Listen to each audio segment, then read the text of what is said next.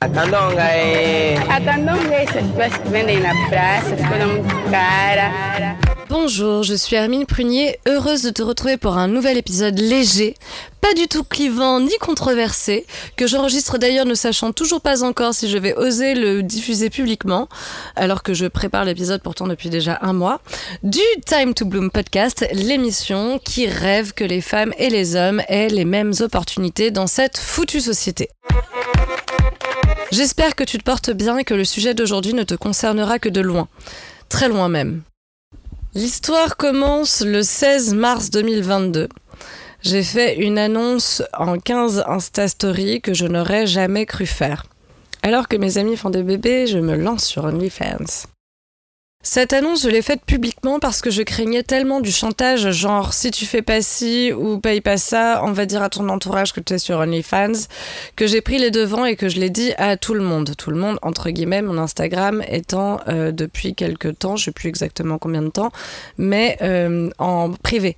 D'où la difficulté de publier cet épisode publiquement parce que ça voudrait dire que cette fois, il faudra que j'assume ça euh, complètement et euh, si moi, j'ai pas de problème par rapport euh, à ça, euh, eh bien, je sais pas dans quelle mesure ça pourra, tôt ou tard, se retourner peut-être contre moi. Bien que je crois sincèrement qu'il n'y a pas à en être particulièrement fier, je ne crois pas non plus qu'il faille en avoir honte. Pour moi, la honte est sur la société qui fait du sexe quelque chose de malsain, de salace, et du corps des femmes un objet hyper sexualisé, une marchandise. À mes yeux, c'est ridicule qu'on en soit encore là en 2022 en fait. J'aurais préféré qu'à l'heure actuelle, il n'y ait plus de tel marché, que les gens disent des airs, des photos, des vidéos qui montrent de la chair humaine, mais ça intéresse qui de payer pour ça? Le corps est la chose la plus naturelle et banale qu'il soit finalement. Mais malheureusement, nous n'en sommes pas encore là. Et bien que je savais parfaitement que je ne devais pas d'explication à personne, my body, my choice, etc., il était important pour moi de me justifier euh, de participer à ce marché, car si en effet je suis une pin-up, showgirl, border exhibo dans le cœur, j'en conviens, je suis aussi une abolitionniste convaincue dans mes tripes. Et je crois profondément que ce qui touche au marchandage du corps des femmes, de près ou de loin, nous concerne toutes finalement. Tout à l'heure, je disais que ça te concerne de loin, mais ça nous concerne toutes au final. Bref. On est le 13 mai à l'heure où j'enregistre ces lignes et euh, clairement, euh, je poste déjà beaucoup, beaucoup moins de contenu sur OnlyFans. Je cherche plus à aller trouver euh, des fans sur Twitter, etc. Bref, j'y mets beaucoup, beaucoup, beaucoup moins d'énergie parce que, parce que ma situation s'est améliorée. je pense que c'est important de le préciser. Quick disclaimer, je réalise parfaitement qu'en tant que membre de la communauté la plus oppressée slash précaire du monde, les femmes, je suis parmi les plus privilégiées d'entre elles. En effet, je suis blanche, remarque les Ukrainiennes le sont aussi, mais je ne suis pas en situation de migration, euh, je suis pas euh, isolée. C'est vrai que voilà, j'aurais pu demander euh, plus euh, d'aide de la part de mes amis. Certainement le mois dernier, je, je pense qu'elle l'aurait fait aussi, mais bon. bref, je réalise que si ma situation financière n'est pas simple depuis plus de dix ans, à cause de mes études supérieures qui ne m'ont servi à rien d'autre qu'à m'endetter parce qu'aujourd'hui, malgré mon bac plus 4, je me retrouve toujours à faire des jobs que j'aurais pu obtenir sans diplôme. Je réalise parfaitement que malgré tout cela, je ne suis pas à plaindre et je fais partie de ce que j'appelle le fantasme Pretty Woman. Alors le fantasme Pretty Woman, c'est ce que l'on a vendu aux femmes blanches avec le film qu'on ne présente pas, alors si, il faut le présenter parce qu'on n'est pas tous nés en 1988 comme moi et cette semaine j'ai parlé à Radfem Woman sur Instagram qui est né en 2004 et qui ne connaissait pas. Oh, le beau et riche Richard Gere, sentiche de la belle Julia Roberts, rencontré sur le trottoir, l'emmène faire du shopping sur Rodeo Drive et ils vécurent heureux et sur mon conseil, Red Woman a donc regardé Pretty Woman pour comprendre un peu le mécanisme de ce fantasme Pretty Woman, justement. Et le lendemain, elle m'a envoyé un message que j'avais envie de vous lire. Elle dit J'ai pensé, comme tu disais, ça glamourise beaucoup la prostitution pour Viviane. Entre guillemets, on décide qui, quand et combien, dit Kit. Viviane est heureuse quand il l'achète pour 3000 dollars alors que c'est limite de l'esclavage d'être à sa disposition. Et enfin, quand Viviane propose à son amie prostituée de venir avec elle à San Francisco pour quitter son métier et reprendre ses études, elle répond And leave all that, not in a million. Comme si elle aimait ça et même avec le choix, n'a pas envie d'arrêter. Elle ajoute sur le ton de l'humour qu'en dehors de ça, bonne romance. Et d'autre part, elle a enquêté sur les producteurs. Et tenez-vous bien, à la base, le film avait été initialement conçu euh, comme un drame noir à propos de la prostitution à Los Angeles. Et donc, à l'origine, euh, il y avait plusieurs thèmes un peu controversés. Euh, entre autres, Viviane devait être accro aux drogues. Et figurez-vous que c'est Walt Disney Studios qui a insisté pour que le film soit réécrit as a modern day fairy tale, un conte de fées des temps modernes et une histoire d'amour. J'ai toujours parlé du fantasme de Pretty Woman à chaque fois qu'une personne, toujours blanche et financièrement aisée, avec qui j'ai eu la conversation entre guillemets sex work is work, a toujours répondu à mes arguments abolitionnistes par l'argument tout pourri j'ai une amie qui fait ça et qui est très heureuse. Oui, j'y crois. J'ai lu Slot Ever, le livre de Carly Sortino, la présentatrice de Slot Ever, l'émission de la chaîne Vice, du nom de son blog sur sa vie de slot. Pour elle, c'était chouette. Mais une infime exception de femmes privilégiées ne peut en aucun cas prendre le dessus sur l'immense majorité de femmes exploitées, victimes de la traite humaine. Anyway, je reviens à mon annonce en 50 slides du mois de mars. J'avais vraiment besoin d'exprimer mes motivations pour expliquer pourquoi euh, moi qui milite pour que soit abolie la pornographie et la prostitution et que nos corps de femmes ne soient plus hypersexualisés, j'allais subitement vendre sous pseudo des photos de mon boule sur une plateforme connue pour être l'Instagram porno. Pourquoi est-ce acceptable de poster des photos, vidéos sexy de nous sur Instagram, mais si on gagne de l'argent avec ces mêmes photos sur une autre plateforme, alors nous sommes des putes? C'est ce que m'a dit une amie de longue date qui s'est lancée avant moi sur la plateforme qui pèse un billion de dollars selon Wikipédia. Toujours sur Wikipédia, je lis d'ailleurs que OnlyFans paye plus de 200 millions par mois aux créateurs créatrices. C'est donc beaucoup plus intéressant qu'Instagram ou Marquito. Lui se contente de récupérer toutes nos datas contre Rien du tout Et en plus, il applique ses règles de communauté sexiste dans l'extrémisme le plus total et la logique la plus nulle. J'avais aussi besoin de me justifier auprès de mes consoeurs femmes que je craignais de décevoir, notamment une en particulier. Je n'ai pourtant encore jamais eu le plaisir de la rencontrer en vrai, mais elle m'inspire et je l'admire énormément, en partie pour son engagement féroce contre la prostitution et la pornographie. Elle s'appelle Anicia Dokane Makrova, plus connue sous le nom de Pussy Riot on the et elle me fait l'honneur aujourd'hui d'intervenir au micro du Time to Bloom podcast pour aborder ensemble ce sujet épineux bienvenue et merci d'être là. C'est un vrai plaisir euh, de te recevoir sur le Time to Bloom podcast puisque tu es euh, une voix du féminisme français que j'admire énormément. Je ne saurais plus dire quand est-ce que c'est la première fois que j'ai entendu parler de toi. Je me demande si c'est pas quand tu as commencé à coller avec l'Amazon mais depuis que je te suis, il n'y a pas une seule de tes positions qui ne résonne pas en moi. Je, te trouve toujours parfaitement juste, élaborée et respectueuse dans tes prises de position, même si parfois elles sont teintées de colère. Et du coup, c'est la raison pour laquelle, entre autres, je craignais énormément ton jugement quand j'ai fait ma série de stories pour annoncer mon début sur OnlyFans en mars. Et donc, euh, voilà, pour celles qui ne te connaissent pas, celles et ceux euh, qui ne te connaissent pas, qui écoutent le Time to Bloom podcast, est-ce que tu peux commencer par euh, te présenter? Dire qui tu es, d'où vient ton engagement féministe, euh, depuis quand tu sais que tu t'identifies comme étant une rat femme, terme au passage que j'ai découvert sur le tard. J'étais la première surprise d'ailleurs qu'il y ait au sein même du féminisme différents courants, en total désaccord d'ailleurs. Et pour finir, depuis quand et pourquoi tu t'intéresses au sujet de la porno-prostitution? Ça fait déjà un bon paquet. Ouais, un bon paquet de questions. Je pense qu'il faudra que tu me les rappelles au fur et à mesure. Alors déjà, moi aussi, je suis, très flattée euh, d'être euh, à ton micro euh, et je suis très flattée de, la manière dont tu m'as présenté. Je pense qu'à peu près, c'est à peu près effectivement au moment de l'Amazon qu'on a dû commencer à, se mettre en contact sur ces questions à la fois de collage et de, de radicalité féministe. donc, je m'appelle Anicia Doken-Macroff, ou Macrova. J'ai bientôt 30 ans. Et je suis juriste. je ne travaille pas depuis le début de l'année 2022. J'ai quitté un, un, employeur. Je travaille avec des avocats.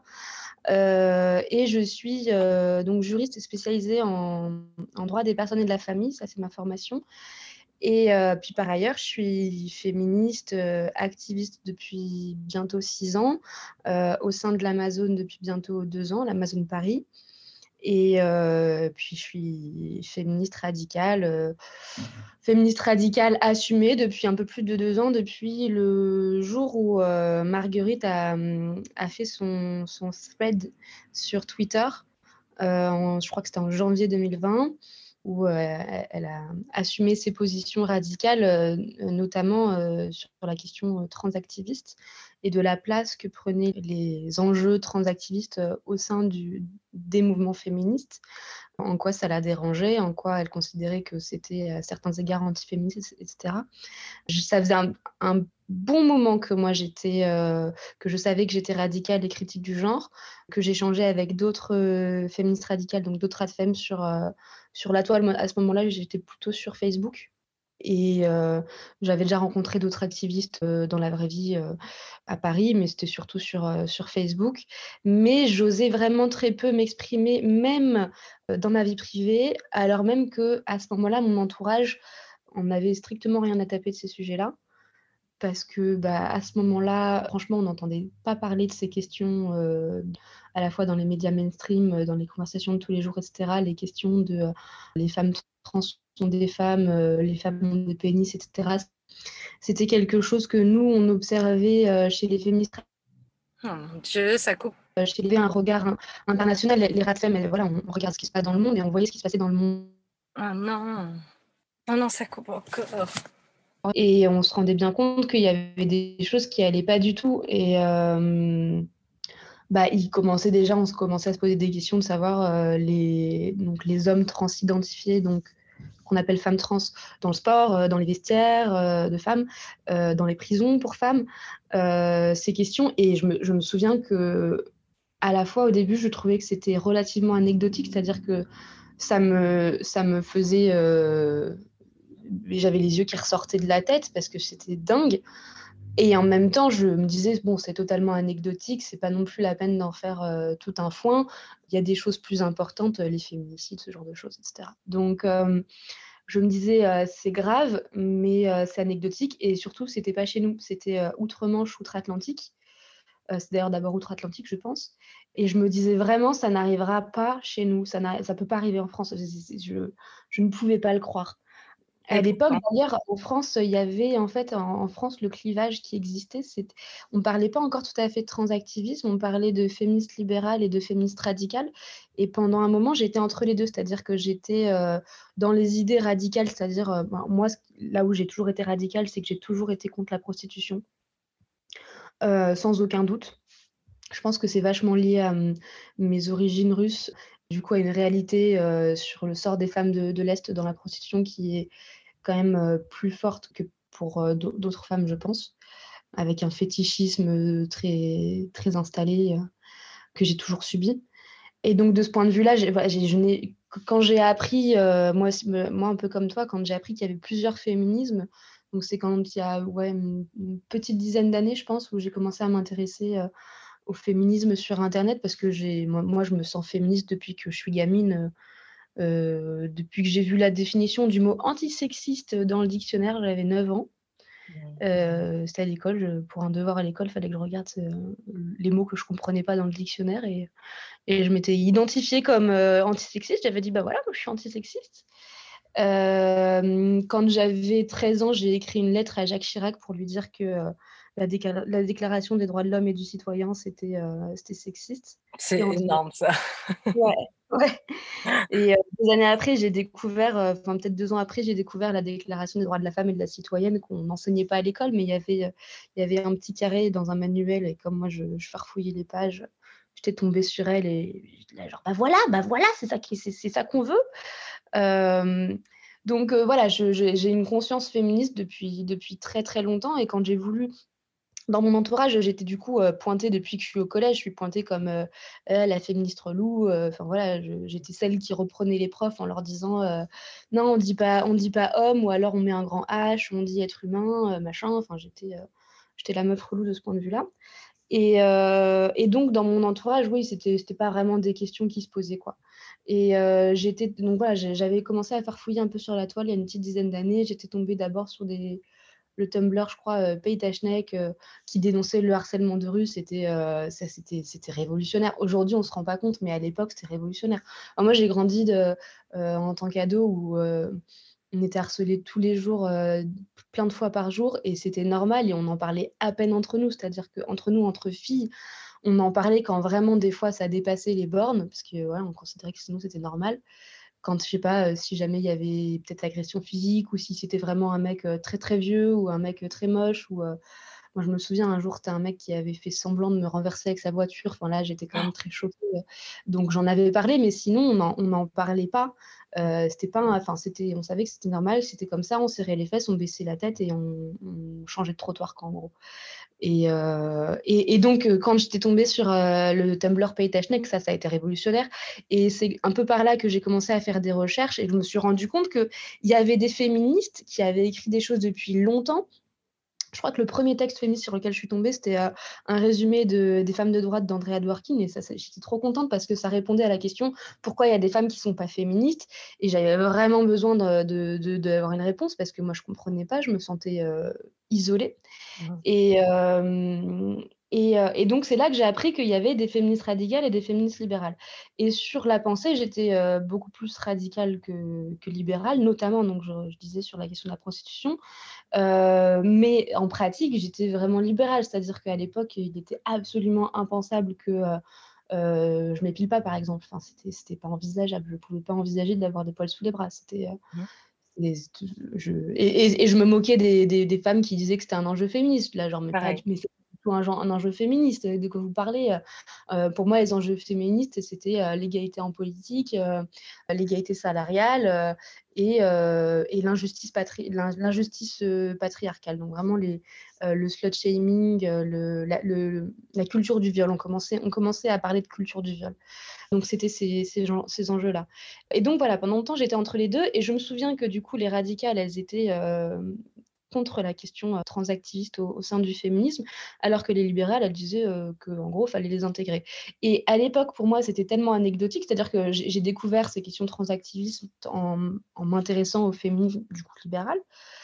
Et euh, j'étais pas d'accord, mais je me disais, c'est pas grave parce que c'est hyper anecdotique. C'est un film. C'est ça, voilà. C'est un truc avec lequel je suis pas d'accord dans, ce courant de pensée, mais en même temps, ça m'empêche pas de vivre, ça m'empêche pas de lutter sur les questions de harcèlement de rue. Donc, comme, je disais, c'était un des trucs euh, qui était révolutionnaire il y a à peu près dix ans et c'est venu après. on en parle encore bien aujourd'hui, le harcèlement de rue.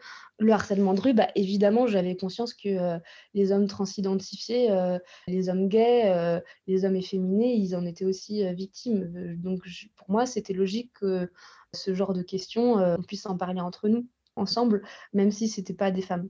Donc pour ces questions-là, voilà, j'avais pas de problème.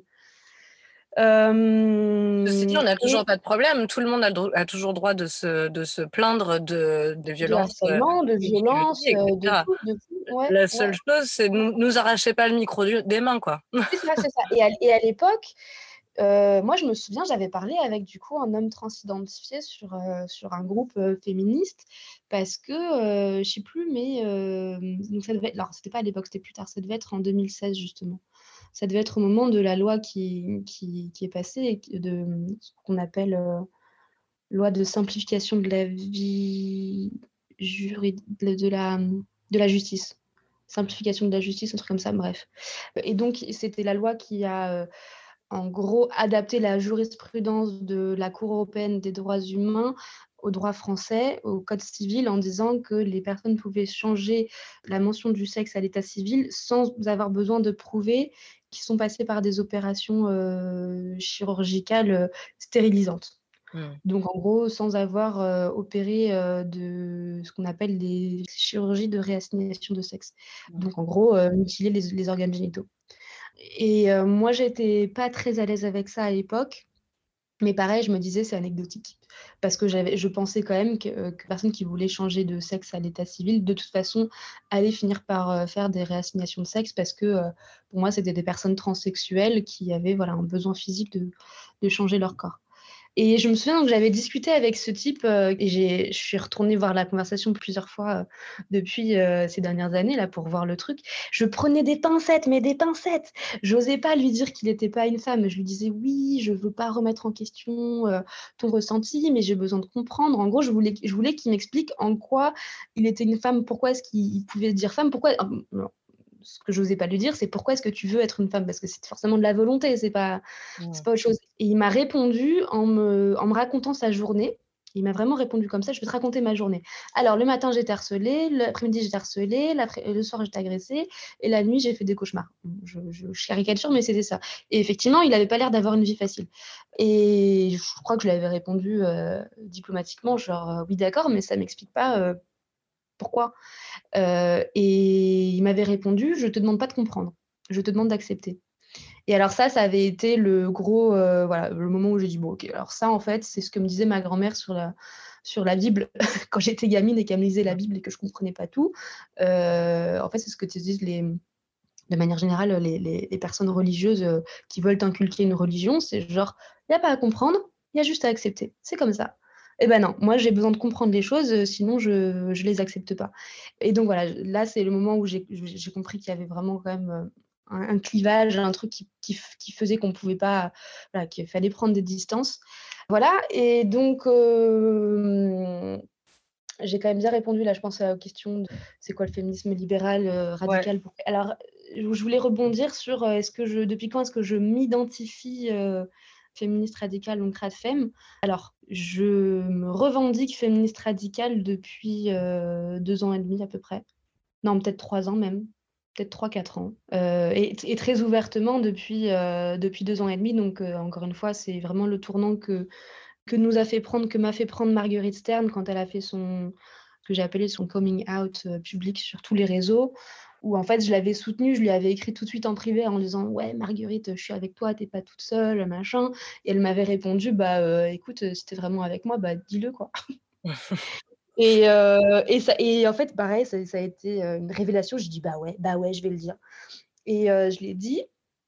Alors c'était sur Facebook. À l'époque sur Facebook, j'étais principalement suivie par des gens que je connaissais, des amis de lycée, du hand beaucoup.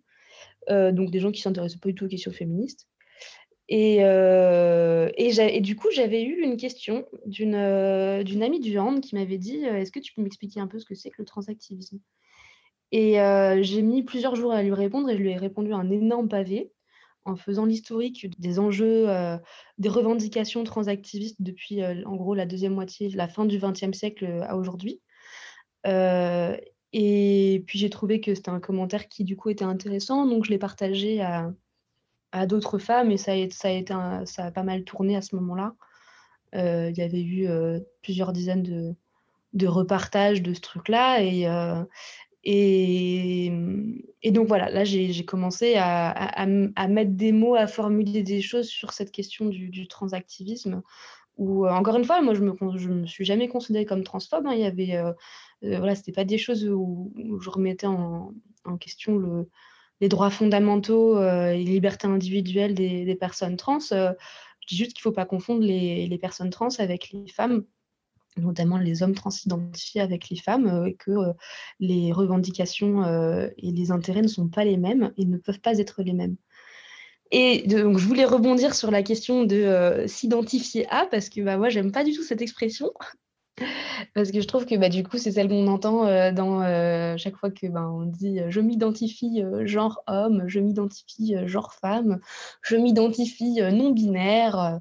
moi, c'est pas je m'identifie, c'est je suis ou je ne suis pas. je suis une femme parce que je suis une femme et je suis féministe radicale parce que j'adhère à la pensée radicale du féminisme qui est en fait la, alors, radical, ça veut dire, ça vient du latin radis, euh, qui, qui, qui, veut dire racine. Et donc, en fait, euh, féminisme radical, c'est le féminisme qui prend la question euh, des femmes des enjeux des droits des femmes à la racine. Bloom. Et en fait, c'est le féminisme qui veut, euh, je, vais, le dire par opposition au féminisme libéral. Libéral, ça fait écho non pas tant à la liberté qu'au libéralisme, et en fait dans le, dans le sens du choix. Le féminisme libéral, c'est à chaque fois qu'on entend euh, bah, les femmes ont le droit de choisir le mode de vie qu'elles veulent, etc. Ce qui est une question très intéressante, mais qui, à mon avis, n'est pas du tout le cœur du féminisme, qui est un enjeu libéral. Donc en gros, pour moi, le féminisme libéral, c'est plutôt un libéralisme féministe. C'est-à-dire que c'est un, libéralisme qui, c'est un, une, une, pensée, un mouvement qui va essayer d'améliorer la vie des femmes dans un monde libéral et patriarcal. Ah. Alors que le féminisme radical, il veut pas juste améliorer la vie des femmes, il veut renverser le système. Donc prendre le système, remonter à la racine, arracher ses racines et replanter euh, de nouvelles euh, graines euh, féministes à la place du, du système patriarcal. Et rebloom et une fois qu'on est défini radical, donc ce qu'on dit, c'est que c'est un mouvement qui veut éradiquer le patriarcat, et c'est un mouvement d'émancipation des femmes. Donc il faut définir patriarcat, il faut définir émancipation. Il faut évidemment définir femme. Et donc patriarcat, c'est littéralement la loi du père ou le commandement du père.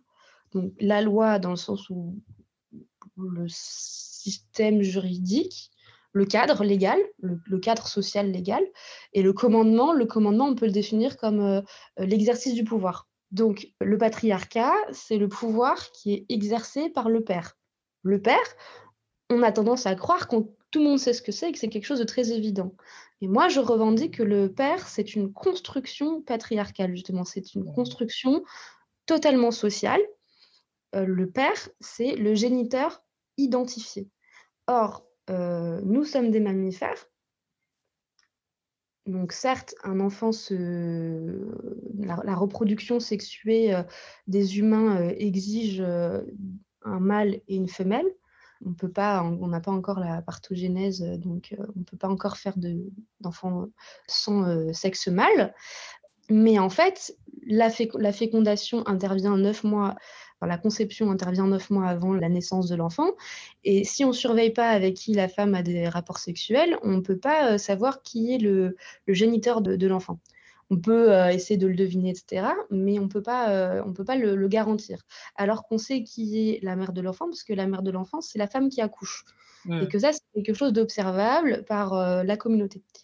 Et donc, pour renverser euh, cet ordre naturel qui est que la transmission se fait chez les humains de mère en fille, de mère à enfant, et eh bah, il y a le patriarcat qui intervient et qui dit bah, le seul moyen, c'est de contrôler la sexualité des femmes. Donc, on contrôle la sexualité des femmes dans ce qu'on appelle euh, du coup la loi, le cadre qui est celui du mariage le mariage, euh, c'est cœur du code civil, hein, donc c'est encore quelque chose de, voilà, de, très... Je parle pas de... Évidemment, je, parle de, quelque chose de... Comment Historique, de préhistorique. Ça s'est mis en place il, y a très longtemps, mais c'est encore gravé dans, dans notre loi actuelle. Et donc, le mariage, la femme n'a pas le droit d'avoir de rapport sexuel avant le mariage, ni en dehors du mariage. Et bah, de ce fait, si elle a des enfants, c'est forcément le mari qui est le père. Et ça, c'est ce qu'on appelle la présomption de paternité qui est à l'origine de euh, la paternité, du lien de filiation entre le, père et ses enfants. Et c'est ce lien de filiation qui permet de mettre en place ce système euh, où les hommes dominent et effacent le pouvoir de transmission des femmes, le vol en fait. C'est une réappropriation du pouvoir euh, de transmission des femmes je, m'égare, je parle énormément. Ah mais c'est super intéressant. J'ai pas du tout envie de te couper. J'étais en train de me dire, c'est pas grave, j'en ferai 10 épisodes s'il faut. on verra ça, on verra ça. Euh, voilà, donc, euh, donc ça, c'est la définition du patriarcat. Et l'émancipation, euh, je ne connais pas l'étymologie, mais l'émancipation, c'est vraiment cette idée de, de se libérer des chaînes. donc, bah, moi, je crois que c'est se libérer du mariage, en fait. Mais le mariage vraiment au sens large, au sens euh, euh, du couple, de ce truc où tu dois être avec, avec quelqu'un et tu dois fidélité au mari qui va du coup posséder ton ventre et ce qui sort de ton ventre, donc les enfants, à qui du coup tu dois obéissance, etc. Mais aussi ce qui découle de, cette condition du mariage, qui fait que tu ne dois pas avoir de relation en dehors du mariage, donc avant le mariage et après le mariage, donc le concept de, virginité. La question de la prostitution, parce que pour moi, la prostitution, c'est en fait ce qui. Parce que la manière dont je décris le mariage, ça ne fait pas envie. la réalité du mariage, ça ne fait pas envie. On c'est pas du tout le plus beau jour de ma vie là que je décris. C'est une réalité bien plus, bien plus trash, bien plus, bah, bien plus triste. Donc, pour donner envie aux femmes de, se marier, bah, on leur dit bah, si tu te maries pas, regarde ce à quoi tu as droit, tu as le droit à la prostitution. C'est pas un homme qui va dominer, c'est plein d'hommes. Plein d'hommes, et ils vont te détruire. Et tu seras pas libre. Donc, ça, c'est le, pendant qu'on va montrer aux femmes qui vont refuser le système. On leur dit bah, si tu sors du système, voilà ce que tu vas avoir. Et si tu sors du système et que tu as des enfants euh, hors mariage, ces enfants, ça va être des bâtards, ça va être des enfants illégitimes et qui n'auront pas les mêmes droits que les autres enfants. Et ça, il faut comprendre qu'en France, jusqu'en 2004, donc moi par exemple, je suis née en 1992, jusqu'en 2004, en France, les enfants nés d'adultères, donc c'est-à-dire non pas euh, juste les bâtards et les illégitimes, mais euh, en gros tu es né d'un homme marié avec une autre femme, donc euh, avec sa maîtresse, les enfants illégitimes n'avaient pas les mêmes droits de succession que les autres enfants. Il y avait une inégalité dans le droit en France, dans le code civil, entre les enfants adultérins et les autres. C'est euh, alors non seulement ça a été changé en 2004, mais en plus ça a été une réforme rétroactive, c'est-à-dire que on est revenu euh, sur les enfants euh, qui étaient encore vivants, qui avaient des problèmes de succession qui dataient d'avant 2004. Mais enfin, je veux dire, on, est sur quelque chose. je ne parle pas de la préhistoire, je ne parle pas du Moyen Âge, je parle de 2004. C'est après les tours jumelles, quoi. C'est hier. Donc, euh, on ne peut pas faire comme si, euh, euh, on aime bien dire oui, aujourd'hui, les femmes, elles ont acquis tous les droits, machin. Ouais, d'accord, mais il y a quand même l'émancipation là des femmes, elle est quand même et du coup des enfants parce que c'est pour ça que je trouve que ça, enfin, moi dans ma construction du féminisme, la question donc de, de, la filiation maternelle et du coup paternelle, elle est, elle est centrale. On est sur quelque chose de, hier et avant-hier quoi. Le, droit au divorce, c'est avant-hier. Ma mère, quand elle est née, euh, il n'y avait pas le droit au divorce euh, comme aujourd'hui, c'était, c'était pas ça. Et mes deux grand-mères, quand elles sont nées, elles n'avaient pas le droit de vote. Mes deux grand-mères n'ont pas eu le droit de vote à leur majorité, elles l'ont obtenu après. Donc euh, c'est avant-hier l'émancipation des femmes dans, le, dans le droit, dans le texte de la loi. je ne sais pas s'il y a une autre question à laquelle du coup j'ai pas répondu dans. Euh, bah non, non, tu as très bien répondu à, tout parfaitement. Je trouve ça génial parce que du coup, euh, ça donne une meilleure idée, même pour les personnes qui te connaissent et te suivent comme moi sur Instagram depuis longtemps, un peu plus de ton parcours de pensée, ton cheminement, etc. Je trouve ça vraiment très, très intéressant. Puis moi, je ne le savais pas, euh, cette histoire de loi qui a été modifiée sur les enfants adultérins en, 2004. Donc, tu m'apprends quelque chose au passage. Je trouve ça génial. Du coup, bah, c'est parfait. On va pouvoir recentrer sur la porno-prostitution. Tout à l'heure, tu disais que étant euh, de l'Est, tu connaissais vachement le problème de la fétichisation des femmes de l'Est. Et euh, du coup, si tu avais envie d'en parler un petit peu plus, la parole est à toi. Et moi, par contre, il y a un truc que je me demandais, c'est est-ce que on peut assimiler ça à une forme de racisme également? Alors ouais, la fétichisation des, femmes de l'Est, bah, je ne veux pas en parler pour le coup, je vais en parler moins longtemps. Euh, j'ai un moi, je m'appelle Anicia, c'est un prénom russe. Donc, euh, déjà, quand je me présente euh, assez rapidement, j'explique que je suis russe. Et bah, depuis que je suis gamine, j'entends des trucs. Alors, maintenant que je pense que quand, je, quand on vieillit, ça, ça diminue, mais c'est c'est ouais, c'est le nombre de fois où on m'a dit que bah, les meufs de l'Est, c'était un fantasme, machin. Ah oui, en plus, j'ai une sœur jumelle. Donc, ça, c'est encore autre chose, mais, mais là, ouais, ouais, la fétichisation, euh, c'est. Euh, j'ai une sœur jumelle et j'ai deux autres sœurs. Euh, donc, ouais, bah écoute, voilà, on est les femmes de l'Est, quoi. Je ne sais, même pas comment le dire autrement parce que c'est un peu à ça que ça se résume, quoi. C'est elles sont belles, elles sont minces, elles ont des gros seins. Bon, c'est pas, pas mon cas, je suis pas mince. elles sont, je sais pas, elles sont soumises, machin. Enfin bref. Et, et bah ouais, c'est un sujet là, je pense que moi, ça me, là, le sujet de la guerre en Ukraine actuellement me, me touche énormément. Je pense qu'on est, on est toutes et tous extrêmement touchés par ce qui se passe actuellement en Ukraine, la, guerre menée par les Russes avec en, prime les viols de guerre terrifiants, les proxénètes qui ont attendu les, Ukrainiennes aux, frontières pour, pour les amener dans, dans, des bordels légaux en Allemagne, etc. Et puis il y a autre chose dont on a un peu moins parlé, mais qui est quand même euh, très prégnant, c'est euh, ces hommes euh, français et européens de l'Est très généreux qui acceptent volontiers d'héberger des, des, Ukrainiennes chez eux à condition qu'elles soient pas trop vieilles, à condition qu'elles n'aient pas d'enfants, etc. Et à condition de pouvoir les choisir aussi sur leur physique. Les agences matrimoniales également qui ont vu le nombre de coups de fil exploser pour acheter des épouses ukrainiennes. Ouais, ça c'est bon samaritain plaît-il?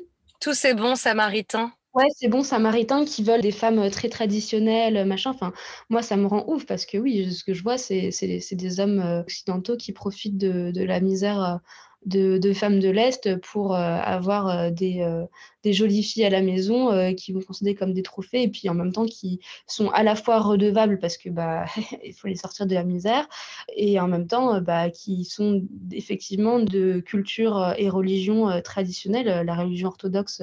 moi, ça me rend ouf les gens qui qui pensent que les réfugiés ukrainiens sont beaucoup plus proches de notre culture que que par exemple les réfugiés, euh, je sais pas, euh, euh, d'Afrique du Nord ou je sais pas quoi. La religion orthodoxe, elle c'est quand même un, sacré délire. Je, la connais suffisamment bien pour, pour le savoir. Je pense pas qu'on soit si proche que ça culturellement des, des, Ukrainiens. Et moi, je fais partie de, de celles qui disent l'Ukraine dans l'Union européenne. Je suis pas sûre. Je suis pas sûre que c'est une bonne idée pour pour l'Union européenne. Enfin bref, je digresse encore une fois. Tout ça pour dire que, ouais, vraiment ce côté, je, les femmes de l'Est, je crois qu'il y a un côté genre, euh, elles sont belles et elles sont soumises parce qu'elles sont traditionnelles, machin, et en même temps, elles sont achetables, en fait. Vraiment, ce côté, on peut les acheter, que ce soit pour euh, la prostitution ou pour euh, le mariage dans les agences. Là, je l'achète, je la fais venir chez moi, et du coup, elle me doit tout, parce que de toute façon, j'ai payé. Et donc, je, ouais, ça, je suis hyper sensible à ça. Et est-ce que c'est une forme de racisme? Je ne pense pas que ce soit une forme de racisme parce que je ne pense pas que euh, ce soit une question de race. Par contre, je pense que, enfin, après, c'est assez délicat. Je pense que, je pense que c'est important de d'être voilà, d'être dans des nuances sur ces questions-là. Je ne veux pas comparer avec, euh, avec des situations que, d'autres populations peuvent vivre, etc.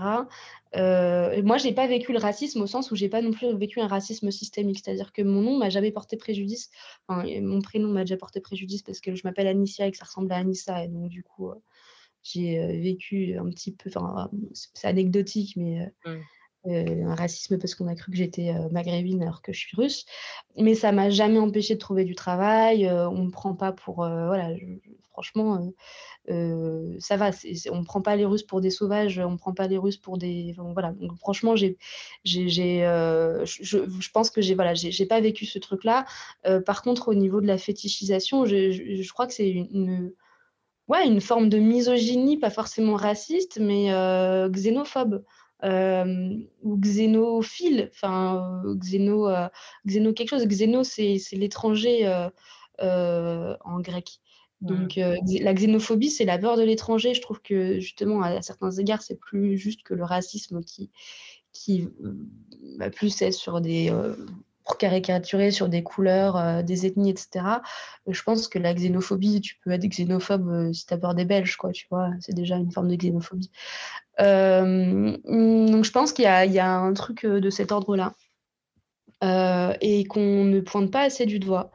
Euh, je pense parce que justement c'est hyper glamourisé c'est euh, ah trop bien les Russes ouais trop belle ah, trop bien moi j'adore les Russes trop génial donc euh, c'est voilà formé de telle manière que tu sens pas forcément le ouais le, bah, le côté misogyne qu'il y a derrière mmh.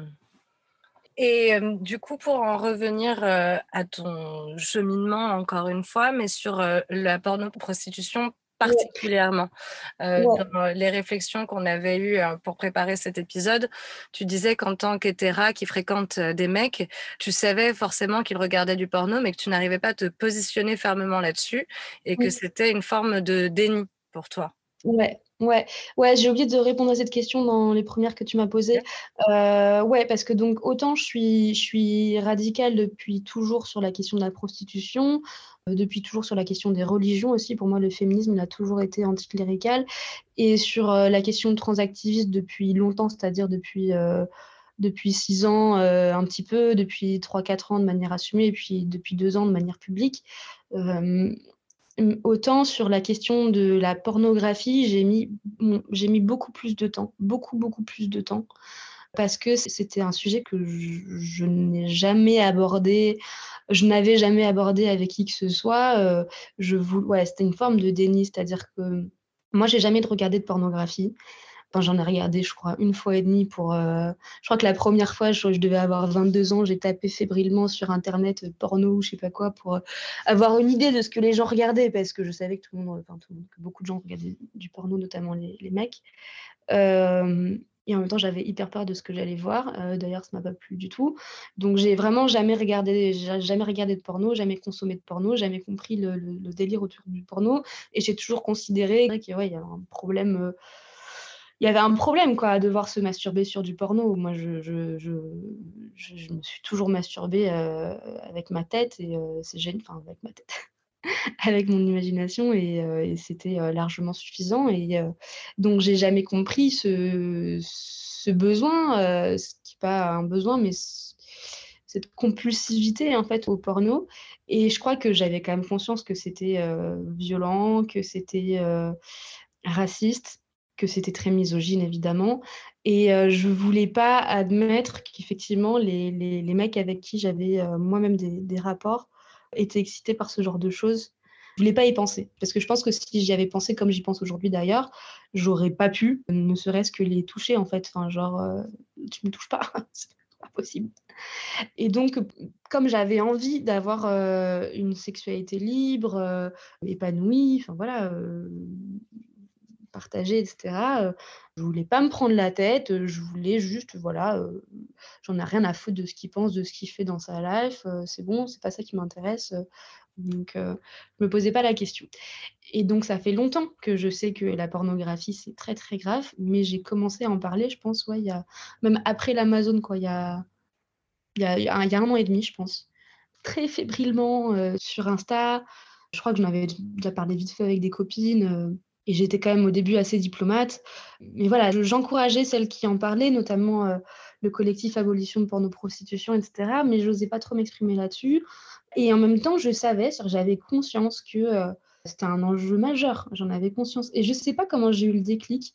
Je crois qu'un jour j'ai osé et qu'une fois que j'ai osé, j'étais là, genre, il n'y a, plus de retour en arrière possible. Euh, faut, faut en parler. C'est, pas possible de vivre dans cette société dégénérée où euh, je sais pas combien de. Enfin, je, je, caricature, mais parce que j'ai vraiment ce sentiment-là que c'est tous les hommes, euh, que c'est banalisé à souhait. Enfin, vraiment, moi, c'est ce qui me rend le plus triste, c'est qu'au moins avant, les hommes, ils en avaient honte. Enfin, genre, je sais pas, il y a dix ans, les mecs, ils en avaient quand même honte. Ils en parlaient, hein, euh, voilà. Moi, je n'avais déjà parlé avec mon ex, je me souviens, il y a une dizaine d'années mais euh, ils n'étaient pas fiers de ça, quoi.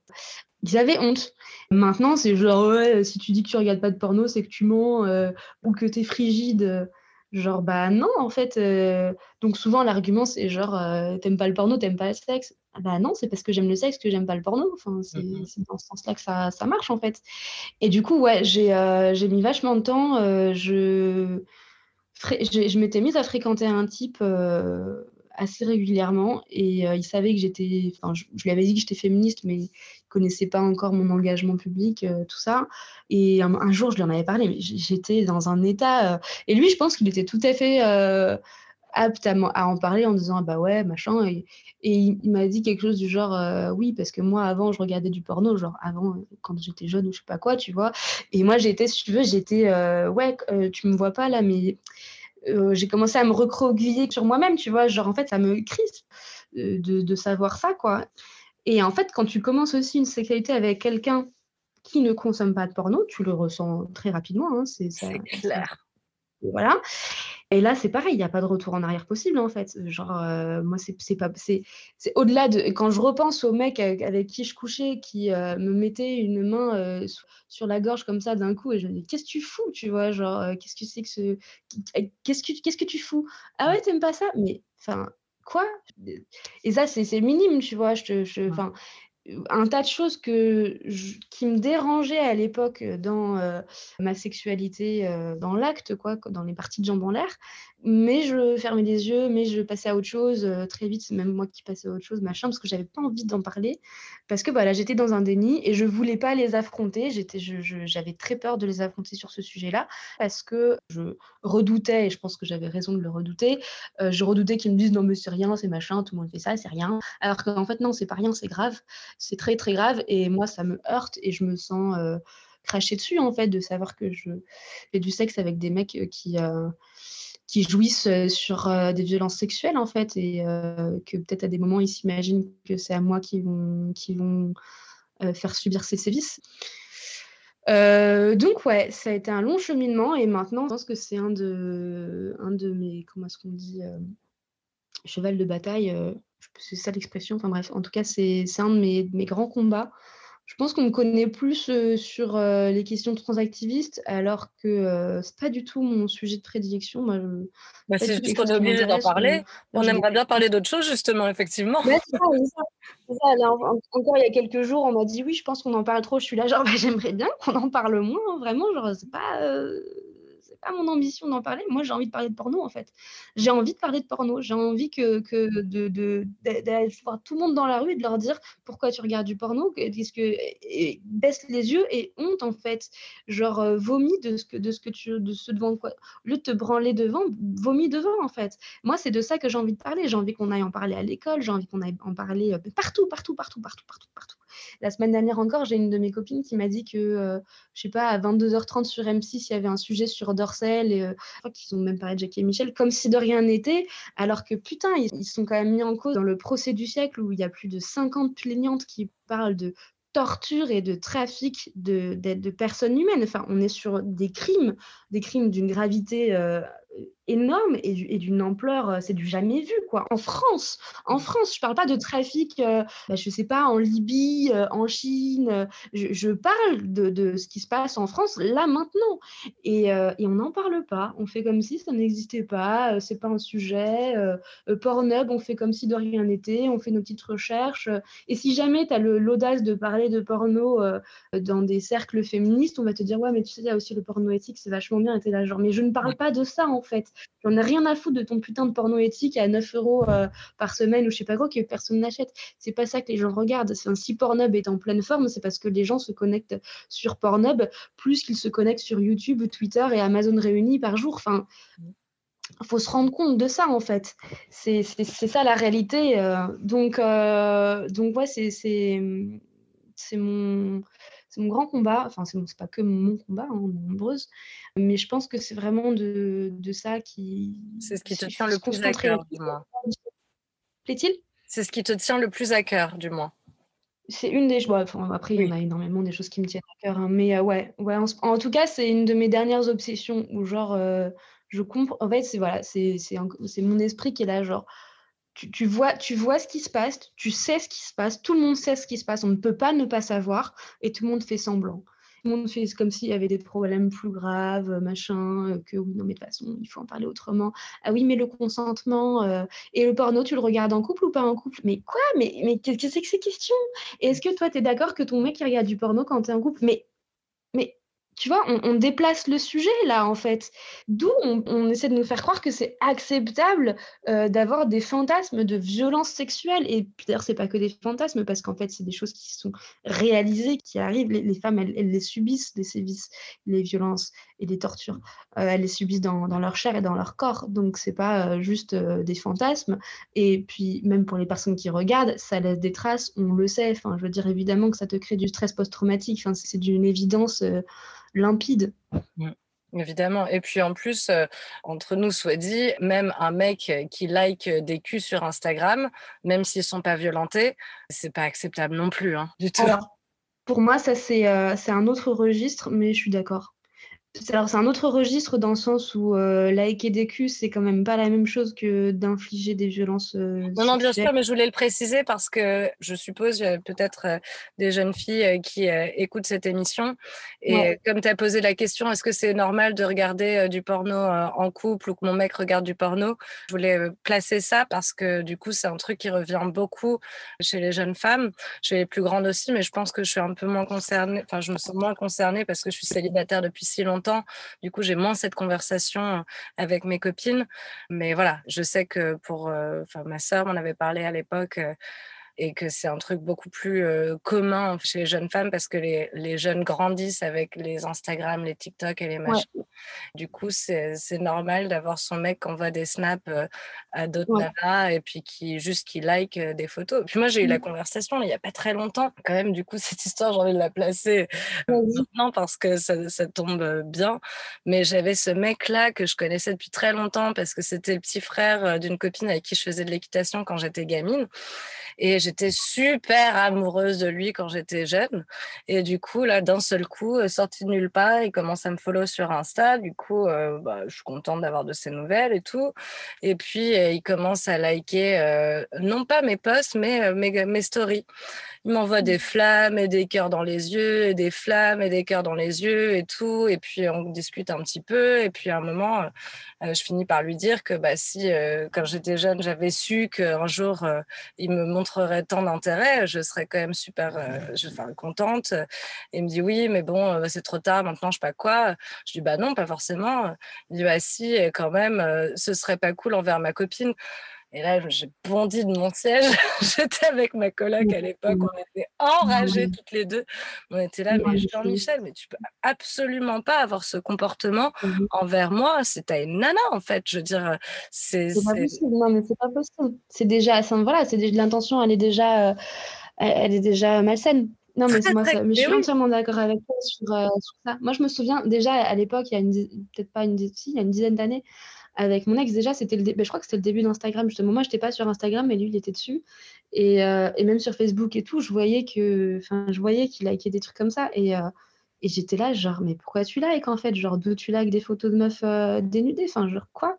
Non, non, c'est rien, machin. Et, et en fait, moi, je me souviens que ça avait fonctionné pendant un temps, ton truc de c'est rien, de couper court à la conversation. Enfin, c'était totalement du, du gaslighting, tu vois.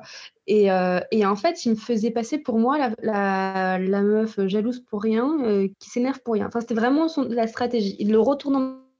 Oula, là, je t'ai complètement perdu, ça, l'histoire. Ça s'est coupé à retournement de situation. Du coup, j'étais là, genre, bon. Attends c'est juste, tu tu likes ce que tu veux, mais dans ce cas, tu te mets pas avec moi, en fait. Enfin, genre, un peu de respect, quoi. Et alors sur, juste le liker des culs, en fait, sur Instagram de personnes que tu connais ou de personnes surtout que tu connais pas, en fait, ça pour moi, c'est dans la même logique que Tinder de marchandisation du corps, en fait. C'est que du coup, tu likes des culs, souvent, c'est pas forcément la tête de la meuf, tu as juste des culs et du coup, c'est euh, le, le, morcellement des femmes. Et c'est cette ouais, objectifié et c'est marchandisé en fait. C'est voilà, es, oh bah j'aime bien, je like, euh, de la même façon que euh, je, je, je vais noter euh, la musique, je vais noter un produit en fait, mais on n'est pas des produits et c'est pas ok de, de noter en fait, de noter des, des, des, parties de corps et encore moins des culs comme si c'était anodin en fait. La, vraie difficulté, c'est que c'est devenu totalement banal et qu'on ne se rend pas compte que ce qu'on fait, c'est de la marchandisation, voilà, cette objectification des, des autres euh, en, en, permanence. Et en même temps, je trouve aussi, et je pense que c'est important de le dire, que c'est hyper compliqué de résister à ça. C'est-à-dire que L'algorithme, il est quand même hyper puissant. L'algorithme Insta, c'est quand même de montrer des culs en permanence, notamment aux hommes. moi, je suis une meuf très marquée féminisme, etc. J'ai quand même de temps en temps des, des, vidéos, des machins, etc., où il y a juste des corps de femmes, des, des trucs de mecs aussi, mais des corps de femmes. Et je vois que moi-même, je suis obnubilée, c'est-à-dire qu'il y a un côté hypnotique malgré tout, alors que j'ai pas envie de voir ça. Je, ne suis pas là pour ça, j'ai pas envie de voir ça, mais l'algorithme le propose. Et je pense qu'en plus, bah, du coup, si tu dégages pas le truc tout de suite, l'algorithme il retient et donc euh, ça t'en fait venir d'autres. Donc euh, il y a quand même quelque chose où, on est manipulé euh, par, ces applications, par ces trucs, où voilà, c'est de ça, relève, à mon avis, bah, de, manipulation hypnotique, quoi, parce que du coup, c'est compliqué d'y échapper, c'est très difficile d'y échapper, mais en même temps, c'est indispensable d'en sortir, quoi. C'est indispensable d'avoir son libre arbitre et de dire je ne veux pas liker des culs, je ne veux pas liker des morceaux de, de, femmes. C'est pas possible. C'est hyper intéressant, mais là, on a coupé la caméra pour, pour pouvoir bien s'entendre. mais, tu verrais ma tête, je suis. je pense que ça se voit que combien je, suis divisée et vraiment. Oh putain, je sais pas le mot en français, mais I'm stirred, like ça me, ça me travaille quoi, genre dans mes tripes parce que Autant je suis hyper d'accord avec le phénomène d'objectification et le morcellement, et c'est vrai que c'est quelque chose que je combats activement et que j'ai envie d'éradiquer, etc. Mais à la fois, moi-même, je nourris ce truc pour d'autres raisons, parce que j'ai envie de, comment dire, euh, glorifier le corps de la femme qui a tellement subi de remarques sur trop grosse, trop maigre, vergeture, mmh. petit sein, machin. Et je milite énormément pour que les femmes se sentent bien dans leur corps. Et en mmh. plus, en faisant ça, je, je, sur mon propre process parce que bon bah moi quand j'étais ado euh, c'était pas Kim Kardashian qui était à la mode c'était plutôt mmh. euh, Kate Moss euh, et euh, toute cette célébration de l'ultra minceur du coup bah, j'étais vraiment très très peu à l'aise dans mon corps quand j'étais plus jeune et aujourd'hui bah, j'ai envie d'inspirer les femmes à être à l'aise avec leur forme et tout et je sais que grâce à Instagram je touche énormément de monde par rapport à ça mais c'est vrai que j'ai aussi l'impression de nourrir la bête et encore plus avec OnlyFans maintenant. Mmh. C'est vraiment très, très. ouais, tiraillant, ouais. Ouais, mais je comprends parce que je, je, comprends parce que moi aussi, je. Là, là c'est vrai que j'ai eu, un, eu un discours sévère parce que je été dans la tête des hommes qui like. Oui. c'est pas la même chose, effectivement, quand on est une meuf. Et je suis d'accord que c'est hyper important d'avoir des, des représentativités, euh, des représentations plutôt de plein de différentes femmes, ça fait beaucoup de bien, de, de, de, tous les aspects, de toutes les formes, de toutes les couleurs, de toute la pilosité aussi. Euh, mmh euh, c'est voilà, hyper important. Et, et enfin, moi aussi, ça me fait du bien. Hein, voilà, moi, j'ai pas non plus, j'ai ni le corps de Kim Kardashian, ni le corps de, Kate Moss. mais mais ouais, on a besoin de. et jusqu'à il y a encore pas longtemps, moi-même, je faisais des nudes, tu vois. Et au début, euh, quand je faisais des nudes, il y a quelques années, euh, je les faisais pour moi. Je les envoyais même pas aux hommes. Je les gardais que pour moi parce que euh, j'avais besoin de me sentir désirable dans un regard. Alors, c'est très sexe, comment, male gaze. Donc, vraiment le regard masculin qui primait avant, avant mon regard de meuf et de moi-même, en fait, d'amour propre. Donc je pense que c'est à la fois utile et, et ça peut être bénéfique. Par contre, là où, je parle de marché, donc de marchandisation, c'est l'image que moi j'ai, c'est vraiment l'écran Insta qui défile, tu sais, où en mmh. fait il y a des culs, un nombre innombrable en fait, c'est incalculable. Genre il y en a à l'infini. Et du coup, il y a vraiment ce côté je fais mon marché finalement. De la même façon que sur Tinder, ça défile, euh, ça s'arrête Ça s'arrête jamais. Pardon? Ça a recoupé, euh, ça s'arrête jamais, euh, ça défile sur Tinder et Instagram.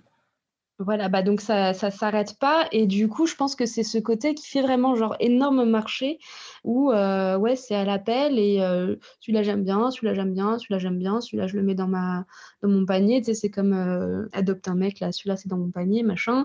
Et c'est pas forcément l'intention individuelle qui pose problème, mais c'est dans le c'est cadre dans lequel tu es. Et toi par exemple, et je crois que je t'ai déjà vu en, en discuter, toi tu es en privé sur ton profil Instagram. Parce que je pense que voilà, justement, ce que tu fais, c'est adressé à ton public, ou tu es prof de yoga, ou tu as une certaine spiritualité, ou tu, parles de glorifier le corps de la femme, etc. Donc, je pense que d'une certaine manière, tu te prémunis de cette course au like qui fait du mal à tout le monde. je pense qu'on est tous dedans, mais qui fait du mal à tout le monde. Alors, je le suis aujourd'hui, mais pour être tout à fait honnête, je ne l'ai pas toujours été. J'ai commencé, et puis je, je montrais plus d'ailleurs sur Instagram avant, quand j'étais en public. C'est jamais vraiment été la course au like qui m'intéressait, mais c'est vrai que j'ai fini par fermer le compte parce que je me suis rendu compte que bah, déjà quand j'ai commencé Instagram, il y avait quasiment que des meufs dessus. Donc au début d'ailleurs, c'était que mes copines qui me suivaient et tout. Et puis je pensais pas qu'on aurait une telle un tel arrivage de, de porcs dessus mmh. qui t'envoient des DM relous, etc. Mais j'ai fini par le fermer plus pour me prémunir du backlash de mes positions radicales, pour être honnête. Ouais, c'est à cause de ça. Hein. Ouais, c'est plutôt à cause de ça. Est-ce que tu as quelque chose à rajouter? On passe à la question suivante. Non, on peut passer à la question suivante, je pense. Alors, qu'est-ce que l'abolitionnisme et pourquoi luttes-tu pour l'obtenir? Euh, Alors, l'abolitionnisme, c'est un, euh, mouvement de lutte pour l'abolition de la prostitution et euh, par extension de la pornographie. L'abolitionnisme, donc du coup c'est l'abolitionnisme féministe, euh, le féminisme abolitionniste, c'est la même chose. Ça fait référence à l'abolition de l'esclavage. Donc le terme, il n'est vraiment pas choisi au hasard. C'est vraiment euh, cette référence à l'abolition de l'esclavage qui est elle-même issue d'un mouvement abolitionniste de l'esclavage. Parce que ce que défendent les féministes radicales, qui sont donc abolitionnistes, c'est que la prostitution est une forme d'esclavage. C'est une forme d'esclavage qui a perduré. Et d'ailleurs, euh, une citation de Victor Hugo du 19e siècle qui le, qui le disait déjà. On dit que l'esclavage a disparu de la civilisation européenne. C'est une erreur. Il existe toujours, mais il ne pèse plus que sur les femmes et il s'appelle prostitution. C'est cette idée que, effectivement, bah, si tu reprends mon schéma dont je parlais précédemment, donc avec le cadre du mariage, et si tu sors du mariage, ce qui t'attend, c'est la prostitution. voilà, tu as deux prisons différentes, une avec un homme et une avec plein d'hommes, mais à chaque fois, de toute façon, tu es sous la coupe d'un homme, que ce soit le père, le mari ou le proxénète. La prostitution, c'est donc euh, l'activité qui consiste. Prostitution, c'est en latin pro devant, et stitution, c'est être debout. En fait, c'est se mettre debout euh, sur, euh, sur la scène, sur le marché. En fait, c'est l'idée de se, de se mettre debout en vitrine, en fait, sur le marché. C'est donc se vendre. la prostitution, c'est l'acte de vendre son corps. Et euh, donc, c'est une activité qui est majoritairement exercée par des femmes, majoritairement, c'est-à-dire à 75%, je crois, au moins, et qui est très, très, très, très, très majoritairement consommée par des hommes, c'est-à-dire euh, à 98% ça fait longtemps que je m'intéresse à la prostitution. J'ai essayé de, parce qu'on entend souvent la prostitution, c'est un métier, machin et tout comme un autre. J'ai essayé de, chercher d'autres activités professionnelles, euh, activités commerciales, tout ce que tu veux, où euh, il y a une telle euh, inégalité dans l'offre et la demande. J'en ai jamais trouvé. C'est-à-dire que par exemple, je sais pas, tu prends les sages-femmes, bah, c'est majoritairement des femmes qui exercent la profession mais les, les, patientes sont toutes des femmes, donc c'est pas euh, homme ou femme d'un côté. Il n'y a aucune activité qui a une, telle proportion inégalitaire. Oui, je vois ce que tu veux dire. Ou, alors, ou alors faut, faut me le montrer, mais parce que vraiment, je vois pas. Donc déjà, en tant que féministe, on doit se poser des questions parce que euh, le féminisme, même si moi je le définis pas forcément comme euh, la lutte pour l'égalité, la question de l'égalité des droits, de l'égalité des opportunités, elle est quand même très prégnante. Euh, il y a un moment, il faut qu'on se pose la question. Quoi. comment ça se fait? Pourquoi? On nous dit souvent euh, des arguments anti-abolitionnistes, c'est un choix, c'est une liberté. Comment ça se fait euh, que dans ce monde, cette liberté, cette belle liberté est exercée euh, majoritairement par des, par des femmes? C'est quand même bizarre. Donc voilà, ça c'est ce que c'est que la prostitution. Donc l'abolitionnisme, ça vise à, abolir la prostitution, c'est-à-dire euh, essayer de, faire disparaître, ça c'est vraiment l'objectif euh, utopique, de faire disparaître la prostitution, ou en tout cas de la diminuer. Et euh, en fait, ce qui est sous-jacent derrière la prostitution, c'est pour ça qu'on parle d'abolition et d'esclavage, c'est la traite de personnes humaines. Donc la traite de personnes humaines, le trafic d'êtres humains, donc c'est l'idée qu'on va chercher des femmes d'un côté, on va les déplacer, les, les, mettre dans des cars, les parquer dans des, dans des maisons closes, elles ne savent pas où elles sont, on leur prend leurs papiers, elles ne sont pas françaises. Et en France, la majorité des, des, personnes en situation de prostitution ne sont pas françaises. Je crois que c'est plus de 80%. Donc c'est énorme, je crois que c'est 88% des personnes qui exercent la prostitution en France qui ne sont pas françaises et qui veulent en sortir. La, plupart des personnes qui exercent le métier, euh, qui exercent euh, l'activité de prostitution, veulent sortir de, cette activité. Parce qu'en fait, la grande majorité sont sous le joug d'un proxénète. Donc le proxénète, c'est l'homme, souvent des hommes, il n'y a pas que des hommes, mais c'est souvent des hommes, qui euh, vont... Alors, le proxénétisme, il y a plusieurs définitions dans, le code pénal, mais le proxénète, de, le premier, premier alinéa et, et, ce qui est dans la tête de tout le monde, c'est l'homme qui, va euh, euh, organiser la prostitution euh, d'autrui et en tirer profit pour lui. Euh, donc, il va te dire, bah, euh, demain, tu vas à telle heure, tu vas euh, de, 9h à 10h, tu vas voir un tel. de 11h à, 13h, tu vas voir trois mecs. Et de 16h à 18h, tu vas faire un striptease machin. Enfin, bref, qui organise ta journée, toutes tes passes et à qui tu dois 80% de, des revenus tirés de la prostitution. le proxénète, c'est aussi celui qui va te loger parce que bah, du coup, quand tu viens du Nigeria et euh, que tu n'as pas de papier parce que le mec te prend tes papiers, bah, faut, on te met quelque part.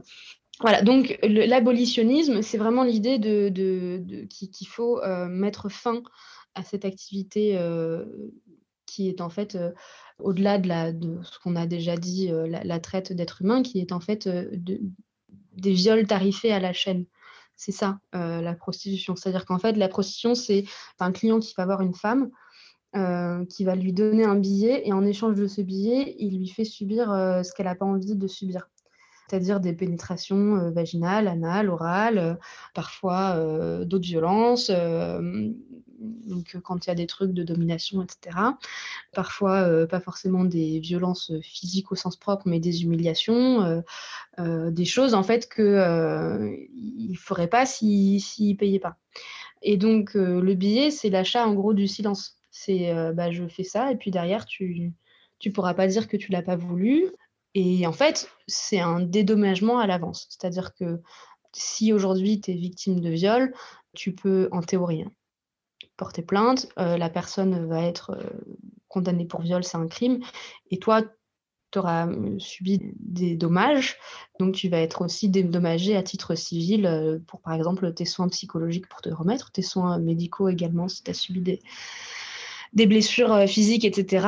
Euh, voilà, c'est des dédommagements. Et en fait, dans la prostitution, le billet euh, tendu par le client, c'est l'achat du silence. C'est je, paye et donc tu ne te plains pas parce que, parce que tu as consenti, tu l'as voulu. Donc, les féministes abolitionnistes présentent la prostitution comme ça, comme étant des viols tarifés à la chaîne et euh, évidemment, les féministes sont contre euh, le, viol, sont contre les violences sexuelles, et donc elles sont contre la prostitution. Et euh, il y a différentes postures à l'égard de la prostitution dans la société. En gros, il y en a trois. L'abolitionnisme, c'est ce que je viens de présenter. Le plus courant, c'est ce qu'on appelle le prohibitionnisme. C'était la position de la France jusqu'en 2016. Et c'est la position de plein de pays, notamment aux États-Unis, euh, en Russie, euh, je crois en Espagne, mais je ne suis pas certaine.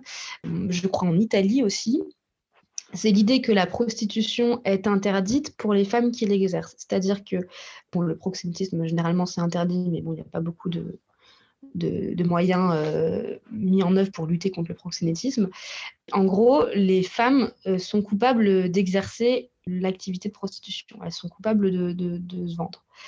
C'est une posture extrêmement moraliste qui tend à dire que bah, les prostituées sont des débauchées, qu'elles euh, vont euh, provoquer le péché de la tentation chez les hommes, les débaucher, euh, les sortir du, mariage, que c'est contre les valeurs traditionnelles religieuses, que en plus elles trimballent tout un tas de maladies qu'elles transmettent aux hommes qui ensuite vont les transmettre à leurs, leurs bonnes épouses qui n'ont rien demandé. Et donc du coup, la position prohibitionniste, c'est de dire bah, ces femmes là euh, elles sont coupables de, ce qu'elles font. C'est évidemment une position euh, absolument honteuse. Et donc, c'était la position de la France jusqu'en 2016, où jusqu'en 2016, il existait en France ce qu'on appelle le délit de racolage passif. Euh, donc, euh, le racoler, c'est quand tu vas alpaguer les gens, tu vois, en disant hey, mon chéri, là, viens, machin, tu veux pas un petit tour euh, Ce genre de choses. Et le racolage passif, c'est quand même assez extraordinaire, ce machin-là. C'est juste le fait d'être là. Une prostituée, juste parce qu'elle elle était dans la rue, du coup, ça s'adressait aux, femmes qui exerçaient dans, la rue. Hein. Juste parce qu'elles étaient dans la rue, elles étaient coupables. Et comme je l'ai dit précédemment, euh, les prostituées sont majoritairement euh, des femmes migrantes qui sont clandestines, qui n'ont pas leurs papiers en règle et donc qui ont peur de la police. Et euh, ces femmes-là, s'il leur arrivait des violences, en plus de ce que représente la prostitution comme violence en elle-même, s'il leur arrivait des violences, Comment voulais-tu qu'elles aillent demander de l'aide à qui que ce soit à la police? Elles étaient en situation irrégulière à double titre. Irrégulière parce que clandestine et en plus délinquantes, juste parce qu'elles étaient sur le trottoir, parce qu'elles étaient là. Donc euh, ça, c'est euh, vraiment la pire position. Ensuite, le troisième positionnement qui existe, c'est celui du réglementarisme. Donc c'est l'idée qu'on entend le plus ces dernières années, un peu partout, notamment en France, c'est l'idée que euh, la prostitution, c'est inéluctable, qu'on n'y viendra jamais à bout, euh, que euh, de toute façon, c'est comme ça, que c'est pas la peine d'être hypocrite que la prostitution, il y en a toujours eu, il y en aura toujours, et que c'est pas, c'est pas en l'interdisant qu'on va changer quoi que ce soit. Et donc, du coup, le mieux, ce serait de l'encadrer. Donc, de l'encadrer, en, par exemple, en rouvrant les maisons closes maison close, c'est, soit dit en passant, un, beau pléonasme. Donc, de rouvrir des, maisons closes qui seraient euh, gérées euh, par euh, des personnes très bien, de permettre aussi aux personnes prostituées de se déclarer, notamment à la sécurité sociale, à ce genre de choses, etc., pour qu'elles puissent cotiser et avoir, je sais pas, des genres de congés maladie, etc., une retraite, machin. Et donc, du coup, en fait, encadrer la prostitution pour qu'il y ait des endroits qui soient dédiés à la prostitution, ou du coup, peut-être on n'emmène pas les enfants parce qu'on sait que c'est des endroits qui sont dédiés à la prostitution, et que, euh, vu que c'est autorisé dans tel cadre, mais pas dans tel autre, plus de proxénétisme, puisque de toute façon, euh, elles pourront s'organiser d'elles-mêmes, les femmes. Le réglementarisme, c'est ce qui euh, s'est mis en place en Allemagne il y a, je crois, une quinzaine d'années, et qui est une catastrophe c'est-à-dire qu'il y a peut-être plusieurs centaines de femmes qui sont déclarées à la sécurité sociale en Allemagne alors qu'elles sont des, dizaines de milliers.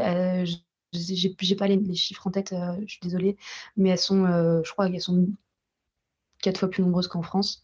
et on sait que depuis que le réglementarisme a été mis en place en Allemagne, le, trafic d'êtres humains a explosé en Allemagne, le proxénétisme a explosé, c'est vraiment été euh, la porte ouverte aux, proxénètes et aux, trafiquants, même si, et pourtant les femmes ont, le droit de se déclarer, etc., et en fait elles ne le font pas, et c'est des bordels géants qui sont mis en œuvre avec euh, des menus euh, comme quand tu vas au restaurant, tu as des menus illimités, donc tu vas, tu payes je sais pas combien, bah, tu as le droit à autant de meufs que tu veux, et c'est vrai, enfin c'est l'usine, c'est c'est des trucs euh, affreux.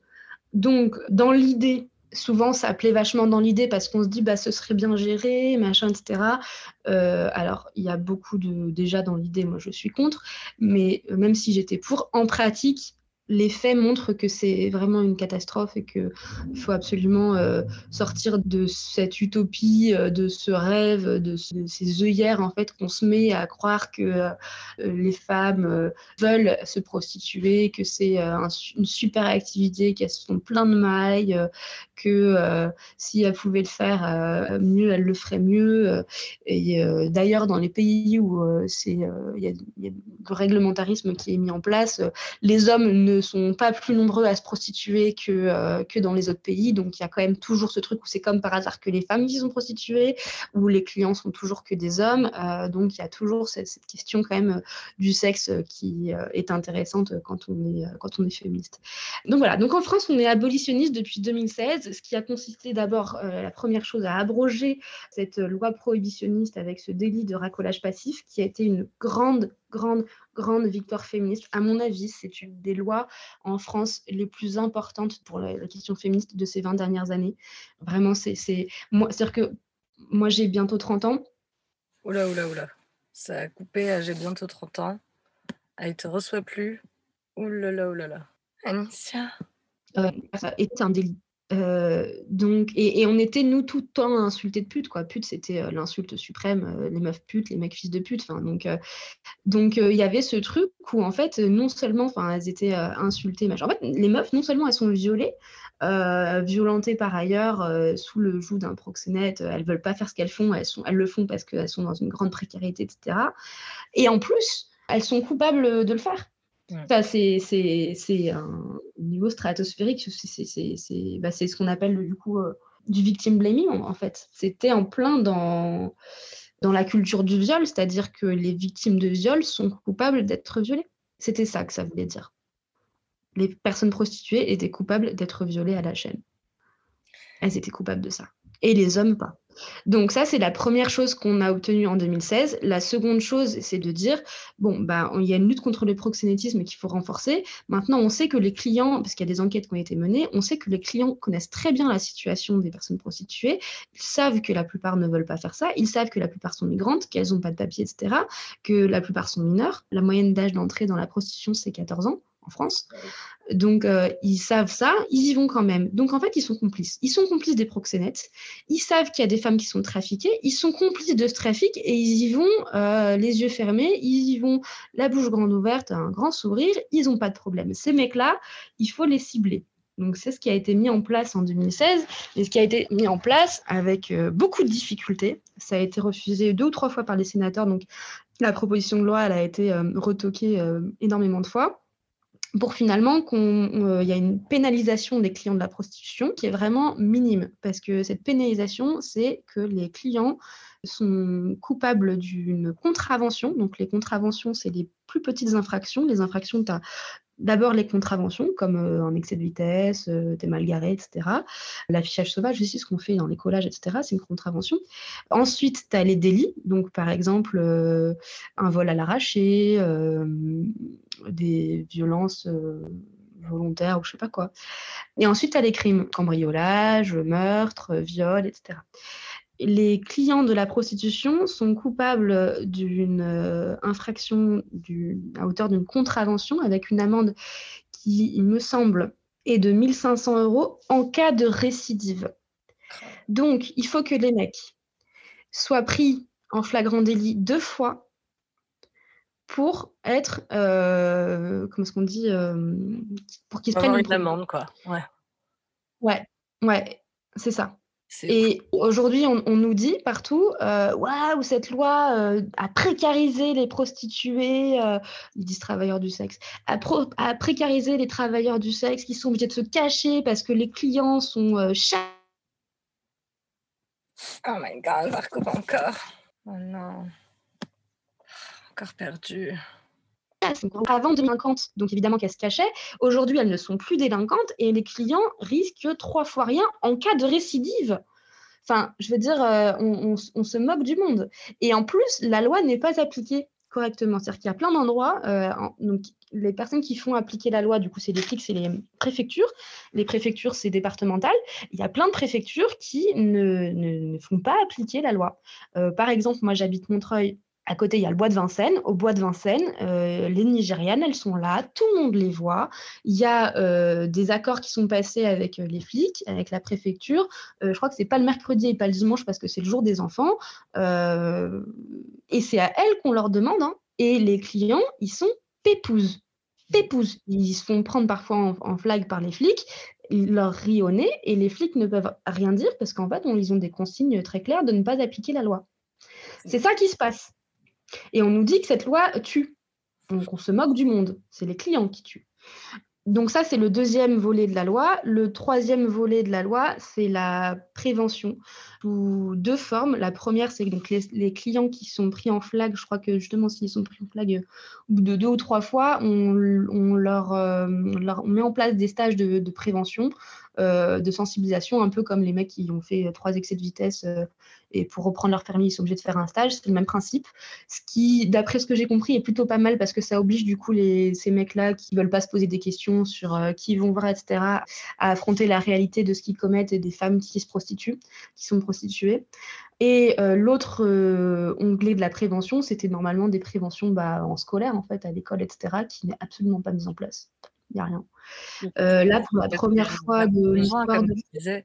pardon, que, c'est catastrophique si on sait qu'à 14 ans, c'est l'âge moyen d'entrer dans la prostitution en France, c'est catastrophique de ne pas mettre ça en place. Ouais, il y a un rapport de, qui date de 2021 d'Adrien Taquet euh, du gouvernement, là, qui a fait un premier état de la prostitution des mineurs en France, qui dit qu'il y a entre 7000 et 10 000 euh, filles prostituées, c'est 99% de filles, en France métropolitaine. Entre 7 et 10 000. C'est catastrophique. Et donc, du coup, par-dessus ça, le féminisme lui-même rajoute, euh, comment dire, en criant euh, partout, euh, sur tous les toits, dans toutes les manifestations, que sex work is work. Et d'ailleurs, du coup, moi, quand j'ai fait l'annonce bah, de mon lancement, entre guillemets, je sais pas trop comment dire ça, mais bon, sur OnlyFans, je n'ai reçu que des commentaires positifs et encourageants. Du genre, euh, mon Dieu, euh, je suis trop contente pour toi, pour ta nouvelle aventure. Euh, rocket, my belle, t'es superbe. Et genre, motherfuckers doivent ouvrir leur portefeuille à ta beauté. Je te soutiens complètement. Ou alors carrément, t'es une star. Vas-y, meuf, t'es une inspiration. Et beaucoup, beaucoup, beaucoup, d'ailleurs beaucoup plus que je l'aurais cru de la part de personnes que je n'aurais pas soupçonnées. de moi aussi, j'y pense. Et ouais, c'est, bah, ça rajoute à ce, à ce problème-là euh, que l'on a déjà finalement, d'avoir le, féminisme lui-même qui valide tout ça. Bah surtout que, hum, que toi, par exemple, quand tu as fait ton annonce, tu as quand même dit que tu le faisais parce que tu avais aussi besoin de thunes. Mmh. Et en fait, normalement, quand on dit à quelqu'un, bah, je fais ça parce que j'ai besoin de thunes, on te dit pas genre, ah ouais, trop bien, tu as besoin de thunes, tu fais ça. on te dit, ah putain, tu as besoin de thunes, c'est chaud. Enfin, ça devrait quand même en fait euh, faire tilt en disant ouais quand même elle est, euh, elle est en galère. tu vois ce que je veux dire? C'est quand même étonnant que la première réaction c'est genre Rocket, trop cool. Bah non, moi ma première réaction c'est genre euh, bah, au-delà du fait que moi évidemment ça m'inquiète et comme je t'en ai déjà parlé, mais je veux dire, c'est que la première réaction, c'est ouais, c'est en précarité en fait. Et c'est la situation de la majorité des, meufs qui se mettent sur, euh, sur OnlyFans, c'est pour des, questions de thunes.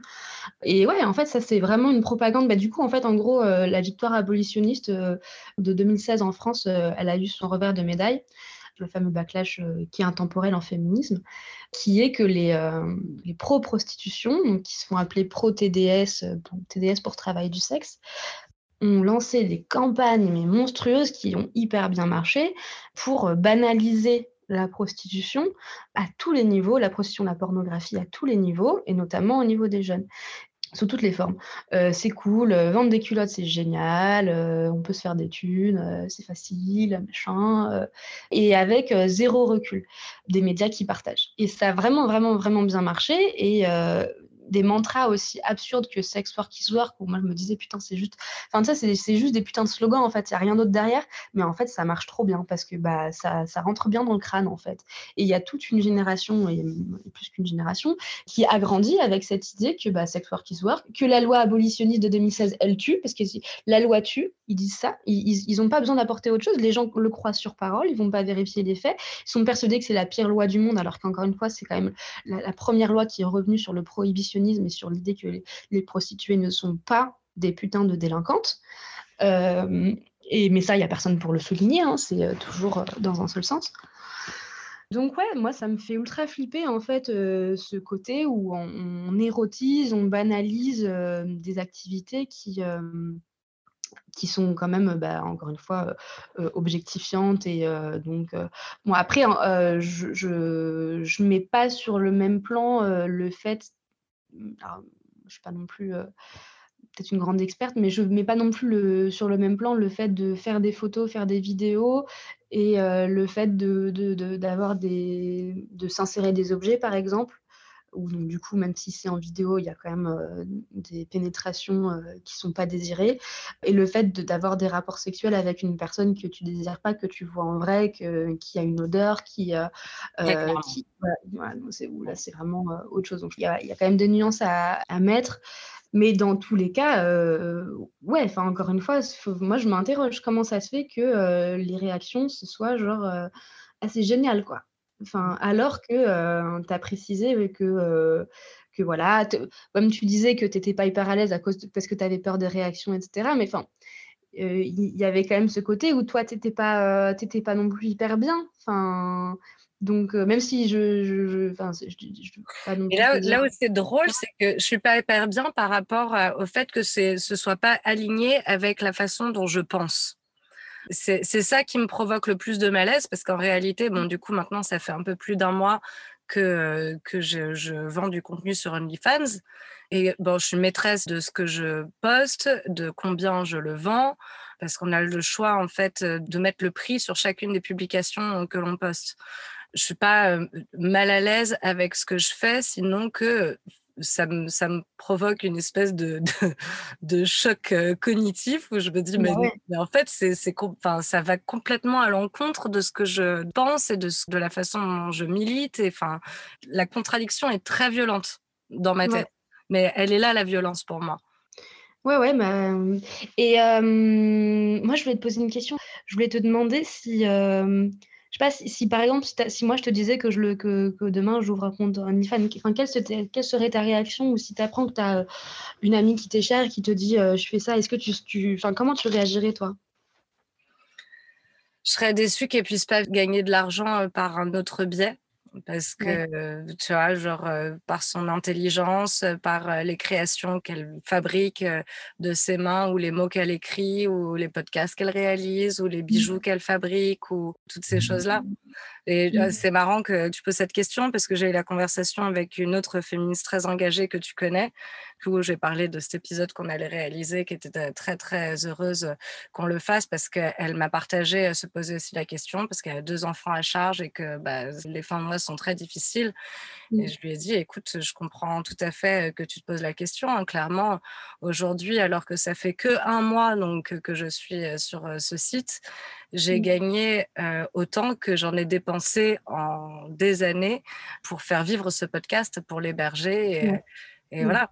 Donc, c'est vrai que c'est vrai que de, de, ce côté-là, il n'y a, a, pas photo, ça, ça, ça fonctionne. Et encore, c'est difficile parce que on dit c'est de l'argent facile, etc. Enfin, il faut quand même aller chercher les gens c'est pas de l'argent facile, c'est pas Non, c'est pas l'argent facile, c'est pas l'argent facile. Déjà, il faut tu dois, tu dois, être euh, pimpée, tu dois être souriante, tu dois enfin je parle juste de ça, tu dois avoir euh, matériellement, tu dois aussi avoir euh, des dessous, machin qui changent enfin en termes de juste de, de matos à avoir, il faut de la qualité parce que sinon machin enfin non, c'est c'est pas de l'argent facile et Et le plus dur, c'est que OnlyFans en fait ne fonctionne pas comme Instagram. Il n'y a pas un espèce d'algorithme explorer où tu mets un hashtag et tu trouves euh, des gens.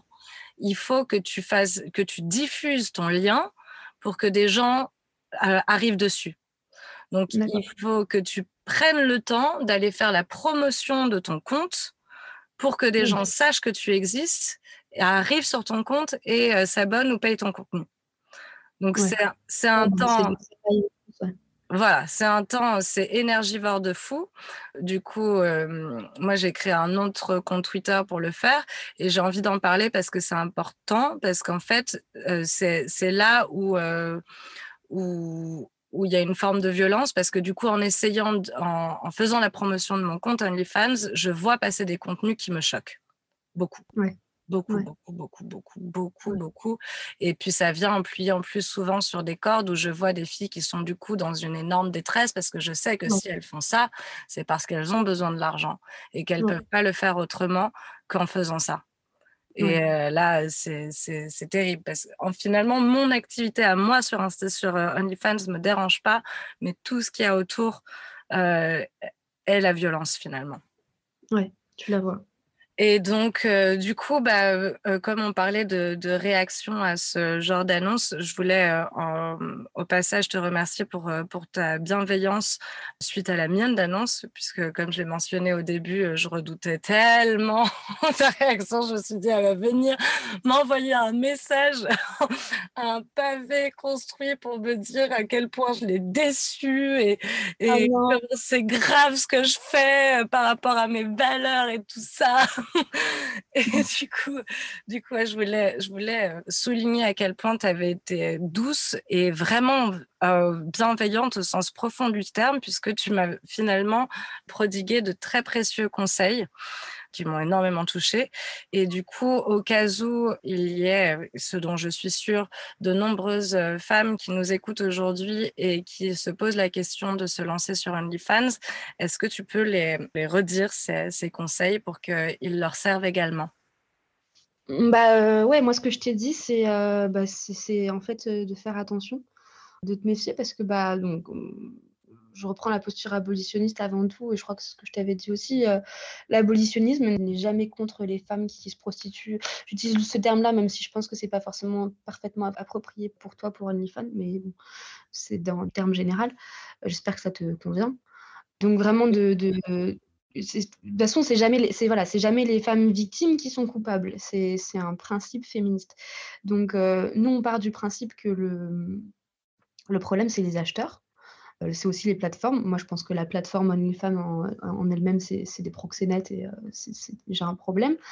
Mais, euh, mais voilà, le, problème, c'est les mecs qui vont chercher ça, qui vont demander le, contenu que tu vois passer et qui te, voilà, qui, te, qui te heurte, qui te dégoûte, qui te met mal, etc., où tu vois que c'est de la violence. Il y a des mecs qui vont chercher ça, en fait c'est des hommes qui vont chercher ça et qui sont prêts à payer pour ça et qui savent très bien que ce qu'ils payent, c'est pas assez. Ils savent très bien que les meufs, elles font ça parce qu'elles sont contraintes. Euh, ils, ils le savent et en même temps, ils se, font tout un film comme quoi elles aiment ça et comme quoi elles sont super heureuses et comme quoi c'est génial. Ça, on, les entend bien, ces discours des mecs de gauche. Euh, elles ont le choix et elles sont contentes et euh, ça vaut mieux que de travailler à l'usine ou, ou d'être euh, caissière euh, chez Super U ou je sais pas quoi. Toujours est-il que, euh, ces mecs-là, ils cherchent un contenu avilissant, violent, ça les excite, ils se branlent dessus et ils sont prêts à payer pour se branler dessus sur des meufs qui ne vont pas bien, qui font ça par précarité, donc, euh, la première chose, c'est de pointer du doigt ces, gens-là. Ce n'est pas de pointer les femmes qui le font. Ça n'a pas de sens de, dire euh, Hermine, euh, mais qu'est-ce que tu fous? T'as pas honte, etc. Ça, pour moi, ça n'a pas de sens. Moi, ce que j'ai vu quand tu as fait ton annonce, ce que je te dis, pour moi, c'est quand même, pour moi, tu es en danger. Donc c'est pour ça que je te dis fais attention. Fais attention parce que j'ai déjà vu, euh, j'ai déjà entendu et lu des témoignages de femmes qui, racontent qu'au début c'était pas grand chose, au début c'était juste des photos, des, vidéos, machin, et puis en fait ça va plus loin parce qu'on propose des sommes qui sont euh, euh, bien plus fortes, qui dans un moment de grande galère, tu te dis, bon, bah là, de toute façon, euh, je le fais qu'une fois et puis c'est bon. Et puis après, euh, tu tombes dedans. Et puis même si tu ne recommences pas, c'est déjà trop tard. Tu as passé un cap, tu as, passé la limite de ton corps. De, donc euh, voilà, vraiment, mon conseil, c'est faire attention. Et dans cette logique-là, de dire, fais attention et, sois méfiante en permanence. Reste méfiante de tous et de toutes, et en particulier des plus sympas pour moi, c'est les plus gentils là qui vont. Enfin, je sais pas, je sais pas dans quelle mesure tu communiques avec les clients, euh, mais euh, vraiment de, de, de, te méfier, de, de, te rappeler que non, ils sont pas là pour ton bien. S'ils étaient là pour ton bien, ils te feraient des dons sans rien te demander en retour. Mmh euh, s'ils étaient vraiment généreux, machin, etc., ils le feraient. Euh, c'est tout à fait possible de faire des dons à plein d'assauts qui aident des femmes, etc. Si les hommes voulaient aider les femmes, ils le feraient. Les hommes ne veulent pas aider les femmes. Si les hommes voulaient être féministes, ils le seraient. Ils ne le sont pas. Sinon, on serait plus dans cette société depuis longtemps. Il y aurait plus de viol, il y aurait plus de justice patriarcale. Euh, il n'y aurait pas OnlyFans.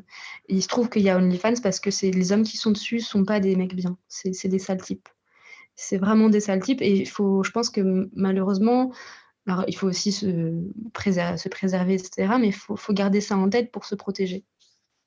Et après, l'autre truc euh, dont je t'ai parlé, et euh, pour, euh, je pense, euh, ouais, c'est une forme de te déculpabiliser, mais pour surtout rappeler la réalité, c'est que, en fait, quelques jours avant que tu passes ton annonce, j'avais parlé avec, je sais plus qui, une, abonnée sur, euh, sur Instagram avec qui je parle de temps en temps, je sais plus exactement qui c'était. Et on avait parlé de, des conditions matérielles des, femmes, en fait d'autonomie financière. En fait, euh, je, je, crois vraiment que au sein de, partout, mais en particulier aussi euh, chez les féministes, on oublie à quel point le, rapport des femmes euh, à leur corps et à l'argent, il est, euh, il, est, il est presque, il n'est pas génétique, mais en fait, il est, il est presque héréditaire. Je parlais tout à l'heure de, de ce qu'on disait sur les lois euh, ou le fait que, que nos grands-mères, en tout cas mes grands-mères, euh, quand elles ont eu la, quand elles ont atteint leur majorité, elles n'avaient pas le droit de vote. Que ma mère, quand elle est née, euh, je pense quand elle a eu sa majorité, il n'y avait pas de droit au divorce. Quand ma mère est née, les femmes n'avaient pas le droit d'ouvrir un compte en banque sans l'autorisation de leur mari. Elles n'avaient pas le droit de travailler sans l'autorisation de leur mari. Donc on a toute cette idée que les femmes sont vénales, et, de culpabiliser les femmes qui vont euh, obtenir de l'argent avec leur corps, parce que c'était ça aussi que tu que, que t'exprimais euh, quand tu as fait ton annonce euh, en disant que c'est contre tes valeurs, etc. Parce que bah, voilà, c'était un, genre de dissonance cognitive, etc. Mais je crois qu'on oublie à quel point les femmes ont été privées de stabilité matérielle dans toute notre existence en, Occident, là, jusqu'il y a peu. C'est-à-dire qu'encore une fois, c'est, je crois, c'est quoi C'est 65 75, je sais plus, 73, enfin, je sais pas, c'est les années 60 ou 70, euh, pour le, le, le, droit des femmes à disposer d'un compte en banque sans l'autorisation de leur putain de mari. Et euh, je précise qu'à l'époque, ne pas être mariée, c'était encore pire. Enfin, de toute façon, les femmes, fallait qu'elles soient mariées. Hein. C'était pas envisageable de ne pas être mariée. Donc, les femmes devaient être mariées, et quand elles étaient mariées, elles pouvaient rien faire sans l'autorisation d'un homme qui leur disait quoi faire. Et quand elles, quand elles gagnaient de l'argent, c'est les hommes qui disaient quoi faire de, leur argent. J'ai une copine qui a euh, des grands-parents qui sont pas si vieux que ça, qui doivent avoir... Euh, peut-être à peine 80 ans, je sais pas quoi, dont la grand-mère ne sait pas où est le chéquier chez elle, elle n'a jamais euh, signé un chèque, et pourtant elle a travaillé toute sa vie. Ce n'est jamais elle qui a géré l'argent. C'est autour de nous c'est pas quelque chose de, voilà, c'est pas le 19e siècle, c'est pas le Moyen Âge, c'est pas la préhistoire, c'est l'histoire récente des femmes. On a interdit aux femmes de travailler et de d'avoir autant d'argent que les hommes. Hein. Euh, pareil, euh, l'égalité euh, salariale en France déjà elle n'est pas tout à fait atteinte, mais dans la loi c'est les années 90 si je me trompe pas ou 80. Donc pareil, c'est avant-hier. Donc je pense que c'est hyper important de rappeler qu'on pointe des doigts, du doigt les meufs en disant euh, Ah, les vénales, euh, c'est de l'argent facile, euh, elles pourraient faire autre chose. mais putain, mais en fait, les meufs, on a en nous, on a grandi avec cette idée que euh, notre valeur réside dans notre désirabilité, dans notre beauté. Depuis qu'on est gamine, les compliments qu'on nous fait en permanence, c'est d'être jolie, d'être belle, d'être bien coiffée, d'être euh, féminine, d'être élégante, d'être douce. Non, je t'ai perdu. Euh, le pont, les cheveux, enfin tout on, est, on est bercé là-dedans, on, on baigne là-dedans tout, du long. Euh, à côté de ça, donc il y a cette idée qu'on n'a jamais, euh, euh, c'est tout récent le moment où on a, on a eu accès à des comptes en banque comme les hommes et de pouvoir faire de l'argent comme les hommes. Je parle même pas des doubles journées, etc., triple journée quand on est en plus mère de famille, etc. Je parle juste d'avoir accès à un travail rémunéré autant que les hommes, même si encore une fois les femmes de fait euh, ont beaucoup plus de temps, partiel, etc. Euh, donc il n'y a pas de travail égal, euh, l'air égal parce qu'en fait il n'y a pas de travail égal. les hommes ont moins de temps partiel que les femmes, temps partiel subi. Donc, il y a vraiment euh, ce double truc qui va ensemble, là où d'un côté, tu euh, les femmes, euh, notre valeur réside dans notre beauté, dans notre corps, dans notre désirabilité. Il faut surtout pas vieillir, il faut être jeune, il faut mettre des crèmes, il faut se teindre les cheveux, etc. Parce que c'est important d'être bien, bien, bien, bien, bien, bien jeune, hein, parce que c'est ça que les hommes, veulent. les hommes, ils vieillissent très bien, les femmes, elles vieillissent pas bien au-dessus de 30 ans. Attention, attention, attention. Les seins qui pendent les poils aussi qui sont synonymes de maturité, euh, bah, évidemment les rides, euh, enfin euh, les vergetures qui signifient que tu as déjà eu des enfants, les vergetures sur le ventre en tout cas, ce genre de choses. Et de l'autre côté, interdiction institutionnalisée pendant hyper longtemps que les femmes n'ont pas le même accès à gagner de l'argent que les hommes. Et donc, évidemment qu'on se retrouve avec euh, tout un tas de meufs pour qui, euh, bah, euh, oui, on, va faire de l'argent avec ça, en fait. On va faire de l'argent avec ce qu'on a toujours valorisé chez nous, c'est-à-dire notre apparence et notre désirabilité. C'est évident. Alors après, on culpabilise les femmes de faire ça, mais c'est... Mais c'est, ouais. On a été élevé là-dedans, quoi. C'est un chemin qui est tout tracé. Et après, on culpabilise les, meufs de prendre ce chemin. Mais le c'est pas les femmes qui sont vénales et c'est pas les femmes qui font de l'argent facile, c'est les hommes qui Oh, l'internet. C'est les hommes qui Oh. Il y a toujours rien là sur ces hommes qui. Là maintenant, les hommes qui, payent le contenu sur OnlyFans, non seulement ils ne sont pas culpabilisés, mais en plus ils sont applaudis parce que waouh, waouh, ils payent leur porno euh, trop bien. Euh, franchement, c'est trop bien. Ils payent leur porno génial. C'est vraiment des mecs de gauche euh, hyper féministes, anticapitalistes. Énorme. bah, du coup, j'avais une réflexion que je voulais partager, même si c'est marrant parce que depuis que je l'ai écrit en, en préparant l'épisode, j'ai évolué là-dessus, mais bon, je, comme tu en as un peu parlé, je pense que c'est intéressant de la dire quand même. Mais avant de le faire, je voulais juste parler d'un autre conseil que tu m'avais donné le soir de l'annonce, que j'ai mmh trouvé extrêmement, comment dire, juste et que j'ai suivi d'ailleurs le, jour même. Tu m'avais dit, prends un stylo, un papier, note quelles sont tes limites aujourd'hui. Et, et j'ai trouvé ça super important. Et, et, je te remercie énormément parce que je l'ai fait et que j'ai déjà, effectivement, depuis un mois seulement, dû m'y référer. Euh, pas sur, j'avais pas reçu une request complètement ouf, mais quand même, effectivement, comme tu disais plus tôt, euh, parfois un peu plus d'argent proposé, etc. Tu dis ah ouais, c'est vrai, est-ce que je pourrais pas faire ça? Ou finalement, c'est pas tellement grave et tout. Du coup, je suis revenue à ce que j'avais écrit et je me suis rendu compte que non, c'était déjà hors des limites que je m'étais posées à la base. Et du coup, euh, j'ai décliné l'offre. Et donc, si jamais quelqu'un nous entend et se prépare à faire son entrée sur OnlyFans, etc., ça c'est vraiment le meilleur conseil, je pense, que tu m'as donné avec le fait de se méfier, notamment des gens gentils. ça, je pense, c'est mmh. un, conseil qu'on peut suivre vraiment en général hein, quand on rencontre un, nouveau mec. quand je sais plus où est-ce que j'avais lu cette phrase, mais que je ressors très souvent. Mais quand c'est trop beau pour être vrai, c'est que c'est souvent trop beau pour être vrai. Mmh. Mmh.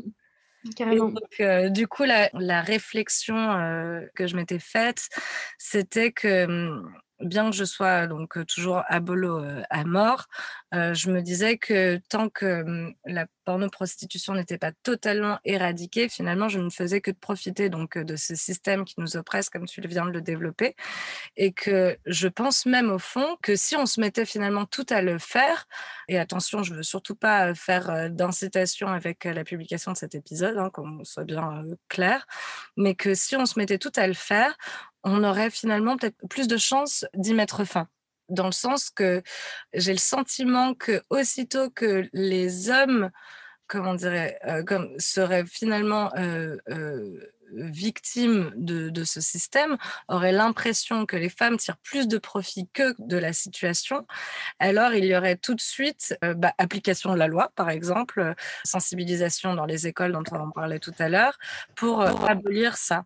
Que aussitôt que finalement ils penseraient que les femmes abusent de leur faiblesse sexuelle, parce que tu comprends, ils ont des besoins, et que leurs poches sont abused, il y aurait donc à ce moment-là plus de vieux métiers du monde qui tiennent, parce que bien sûr, hein, l'abus de leur poche et de leur compte bancaire serait plus grave que l'abus de la vulnérabilité financière des femmes, elles, résultant du coup dans l'abus de leurs orifices dans les, plus, euh, dans les cas les plus graves.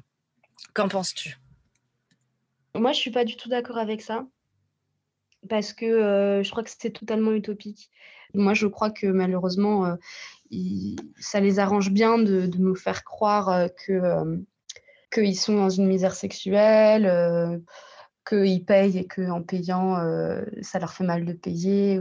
Moi, je, moi, je pense vraiment que euh, ils aiment dominer, ces, ces, mecs qui font ça, que, en fait, euh, dans, de manière générale, dans les rapports de Oh non, ça recoupe encore. Euh, dans des contrats d'autres de, formes de travail, en fait, la personne qui a. Ça, a coupé Ouais, ça a coupé à deux manières générales. Heureusement, je disais quoi avant de Hein? Heureusement, on arrive sur la fin parce que je commence à transpirer, ça coupe tout le temps. Ah, euh, je, disais que, que, oui, de manière générale, en fait, dans les rapports euh, commerciaux, les rapports euh, avec, de l'argent, c'est la personne qui tend le billet qui a le pouvoir, c'est-à-dire c'est la personne qui, qui, qui, a la contrepartie en argent, qui détient le pouvoir. L'employé a un lien de subordination avec l'employeur. Il, il, est, il, doit répondre à l'employeur. Alors à la fin, ouais, ça se trouve, tu es hyper bien payé. Il y en a plein, à la fin, ils sont hyper bien payés. Mais n'empêche, l'employeur, il peut te virer quand il veut et c'est toi à la fin qui a plus de boulot. Et tu dois faire surtout ce que te dit l'employeur. Ça vaut pour d'autres situations, d'autres contrats, d'autres rapports commerciaux. Et je, crois qu'il ne faut pas oublier que c'est la personne qui a qui tend le billet, qui, a le pouvoir, et que les hommes, ils sont bien contents d'avoir ce pouvoir, ils sont bien contents d'en échange d'un billet pouvoir réclamer des choses qu'ils ne réclameraient peut-être pas autrement. Et je pense surtout que à partir du moment où les hommes se sentent en danger dans un truc comme ça qui, est, euh, par exemple dans la prostitution comme tu, comme tu l'envisages, comme tu l'imagines, euh, justement euh, du fait que ça pourrait se retourner contre eux, bah eux ils feraient en sorte de retourner le truc en fait. Moi je, l'expérience montre que le prohibitionnisme c'est c'est la position la plus la plus majoritaire partout dans le monde sur la prostitution, c'est-à-dire que partout on culpabilise les, femmes prostituées et je crois qu'on n'est jamais à l'abri que ça revienne, on n'est jamais à l'abri que, euh. Et c'était encore une fois, c'était il, y a six ans, il y a six ans, il y a six ans, les femmes étaient considérées comme coupables euh, en France. Et d'ailleurs, euh, aujourd'hui, les, femmes prostituées ne sont plus des délinquantes, mais comme tout le volet prévention n'est mis en place nulle part, on ne dit pas que les femmes ne dit pas que les femmes de quoi. Oh non. que les femmes sont coupables de, leur activité, ce qui est faux. Et notamment, euh, et puis les proxénètes euh, qui, euh, qui ont sous le joug des, femmes migrantes, ils leur font croire que si jamais elles vont voir la police, elles vont être arrêtées. les femmes ne savent pas qu'elles sont protégées aujourd'hui en France. Il y a, donc, donc, je crois que ce danger du prohibitionnisme, il est encore hyper présent, hyper prégnant, et je pense que, ouais, je pense que les hommes, ils ont toujours réussi à, à rendre les femmes coupables de, des crimes qu'eux-mêmes commettent. Ils rendent coupables. Là, par exemple, il y a quelque temps, Zelensky, le président ukrainien, que, que j'admirais beaucoup pour, pour la manière dont il a géré la, la, guerre des Russes, enfin, menée par les Russes sur son pays où j'étais vraiment estomaquée de la manière dont il, dont il gérait le conflit, enfin le conflit, l'invasion. Il, a eu, après le massacre de Boucha, qui euh, innommable, j'en parlerai pas, son premier réflexe, il s'en est pris aux mères des soldats russes. Hmm. En disant qu'elle euh, devrait avoir honte, il, faut qu'il faudrait qu'elle voie les crimes de leur fils et qu'elle se dise que c'est à cause d'elle parce que c'est elles qui les ont élevés comme ça. es là, mais en fait, tu vois des hommes commettre des crimes ignobles, des, des, des crimes contre l'humanité, et ton premier réflexe, c'est de penser que c'est les mères qui sont coupables. Et comme c'était euh, Zelensky, ce, grand président, et comme c'est des crimes innommables, et enfin, je veux dire, ça fait l'unanimité, il n'y a pas de. A pas de débat. Bah, moi, tu vois, par réflexe, j'ai liké, j'ai vu ça après. Et en fait, il y a plein de... Et effectivement, c'est une rhétorique qui a été grave suivie par euh, des Ukrainiens et d'autres personnes qui suivent Zelensky parce que, parce que c'était un crime affreux qui a été commis contre le peuple ukrainien et contre la population civile qui a été massacrée. Mais, du coup, cette rhétorique de dire que c'est la faute des mères des soldats, bah, elle est restée. Et je crois vraiment que les hommes sont très capables, et le montrent beaucoup trop régulièrement, de rendre coupables les femmes pour les crimes commis par les hommes, sur, sur elles-mêmes. Donc je, pense qu'il faut vraiment se méfier, que voilà, c'est toujours, la même chose, hein, c'est la méfiance constante euh, autour de ces questions où on me fait croire euh, libération, euh, émancipation, autour de, autour de, je, je, je, me réapproprie mon corps, je suis libre de ce que je fais de mon corps et c'est génial et c'est eux qui payent et donc du coup moi je suis libre et eux ils crachent les thunes et tout, c'est trop bien. moi je pense que si c'était si génial, les hommes ils le feraient. Euh, si c'était euh, si empouvoirant la, la prostitution, euh, le travail du sexe, nous les tentatrices, c'est toujours nous les, les vénales, c'est toujours nous les, vicieuses, coupables de les tenter, voilà, de, de, de, de, les sortir du cadre familial, de leur mariage, etc. C'est les femmes qui sont coupables de ça et les hommes, ils vont toujours trouver le moyen de, de, de, de nous dire que c'est nous le problème et pas eux. Donc je bah, je crois pas que je crois pas que, que malheureusement que, ouais, que ce rêve euh, soit réaliste euh, et que euh, qu'on puisse. ouais, non, j'y crois pas. Ouais, mais c'est très intéressant la, la réponse que tu apportes à ça, le fait que la, la prohibition, bah, qu'on n'est pas à l'abri bah, d'y revenir, quoi. Écoute, je pense qu'on a bien, euh, comment dire, euh, encadré le, sujet, mais est-ce qu'il y aurait quelque chose que tu voudrais rajouter avant que je coupe l'enregistrement? Euh, Ouais, il y a deux choses euh, que je voulais ajouter. Souvent par là, mais que je donne du time, du Time Magazine, ce genre de choses, et, pas en costume trois pièces, et qu'en fait, bah, bizarrement, ce qu'on qu'on considère empouvoirant pour les femmes, généralement, les hommes ne le font pas. Euh, donc, c'est peut-être plus avilissant qu'en pouvoirant finalement. Et je pense que ça, c'est vraiment un truc qu'il faut garder dans l'esprit féministe, en fait. Je pense que c'est important de faire des comparaisons, en fait, de se demander. C'est trop facile de rester sur le choix, les femmes sont grandes, elles font ce qu'elles veulent, etc. Il y a un moment, il faut se demander pourquoi les femmes le font et pourquoi les, les hommes le font pas, et vice-versa. Moi, je pense aussi, par exemple, qu'on peut se demander pourquoi nous, les femmes, on paye pas pour, euh, pour euh, du sexe ou euh, des images, etc. Parce qu'en fait, enfin moi, j'ai jamais eu l'idée de payer pour ça. Et je sais pas toi, mais je connais en tout cas personne autour de moi qui, qui, qui a jamais eu l'idée de, de, se payer un gigolo ou je sais pas quoi, parce que bah, en fait, on n'a pas envie de ça, quoi. On n'a pas ah, envie. ça nous, ça nous, ça nous, voilà. Par contre, le, le, womanizer, j'y songe. Hein. Ah bah, le womanizer, je te le recommande, c'est la meilleure activité. C'est mon meilleur ami. Euh, ah, c'est magnifique. Et, euh, et, donc, du coup, mais ça me permet d'aborder de, un autre sujet que, que je m'étais noté, effectivement. C'est euh, que, alors, moi, j'aime beaucoup ce que tu proposes comme contenu de dire, bah, il y a différents glorifier le corps des femmes, notamment des corps qui, comme tu disais, il y a, il y a quelques années, n'étaient pas du tout mis en valeur euh, euh, avec euh, des belles fesses, ce genre de choses, etc. Toute forme de corps, toute forme d'expérience charnelle. je pense que ça fait du bien, mais moi, dans mon féminisme radical, j'essaye de prôner. Alors, c'est pas quelque chose que tu, en tout cas, que moi, je suis capable de vivre à 100% 24 heures sur 24 et 7 jours sur 7, mais c'est vraiment ce côté de faire l'expérience de déplaire. J'en ai, ai pas mal parlé pour euh, justement en fait les questions radicales relatives au transactivisme parce que euh, un sujet hyper clivant où euh, du coup tu es, pointé du doigt, tu es la sale terf, tu es la facho, tu es la nazie, tout ce que tu veux, machin. Et donc du coup en fait tu as du harcèlement, tu as énormément de, de, choses extrêmement négatives et en même temps bah, tu affirmes tes idées et je trouve que c'est hyper émancipateur de faire l'expérience de déplaire, mais il y a aussi faire l'expérience de déplaire sur, le, sur le, plan physique et sensuel, et c'est hyper difficile. Enfin, ce que je disais, moi, il y a, il y a 10 ans, envisager d'avoir des poils sous les bras, c'était, bah, pas, jamais j'aurais cru. Aujourd'hui, j'ai plein de poils sous les bras. Là, je te parle, j'ai mes poils sous les bras, je suis en débardeur, j'ai aucun problème avec ça. Mmh. D'ailleurs, je n'ai pas l'impression de déplaire avec.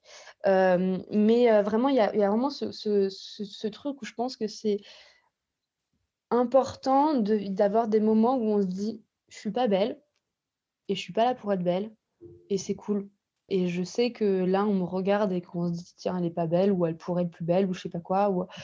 Et en fait, bah, euh, je suis pas là pour être belle, je suis là pour d'autres raisons et ça me va très bien d'être confortable, d'être bien avec moi-même. Alors, c'est vraiment difficile à mettre en œuvre, ça prend du temps, ça demande beaucoup d'amour propre, mais vraiment, ça, c'est émancipateur. Je suis très d'accord avec toi parce que je, pareil pour les poils plus jeunes, je j'aurais jamais envisagé d'en avoir sous les aisselles ni sur les pattes. Même mes sourcils, je les épilais soigneusement tous les jours au poil près pour avoir une ligne parfaite. Aujourd'hui, j'ai quand même beaucoup avancé sur ce, sur ce truc et c'est vrai que c'est drôle. J'étais en train de réfléchir en même temps que tu, tu parlais de ça parce que je. je... Allô, allô? Allô, tu m'entends? C'est bon, c'est bon. Ouais, Autant je performe euh, la beauté sur euh, quand je vais monter sur scène, par exemple, ou, ou parfois quand je vais en cours de danse, ou, ou pas mal sur Instagram, quoique maintenant de plus en plus j'en ai rien à fiche euh, aussi. Est-ce que tu me reçois ça sur 5 Allô? Oh non, ça va se terminer comme ça. Je t'ai perdu Ah oui, ah oui, ça Doucement, ça revient. Ouais, là, je t'entends bien. Là, c'est bon. Mais bon, du coup, bah, pour finir là-dessus, c'est vrai que dans la vie, je performe pas du tout ce, truc-là, sauf si bah, j'ai envie, parce que. Mais ce serait marrant que je commence à, à, étudier vraiment précisément à quel moment, subitement, j'ai envie de le faire pour moi, entre guillemets. Genre, il y a des jours où je vais me maquiller pour aller au taf, sans forcément faire d'efforts vestimentaires ou quoi mais que j'essaye de faire un peu plus attention encore à quel moment je le fais encore. Mais c'est vrai que ça n'a rien à voir avec avant. Quand j'étais jeune, j'allais au lycée en talons, euh, maquillée.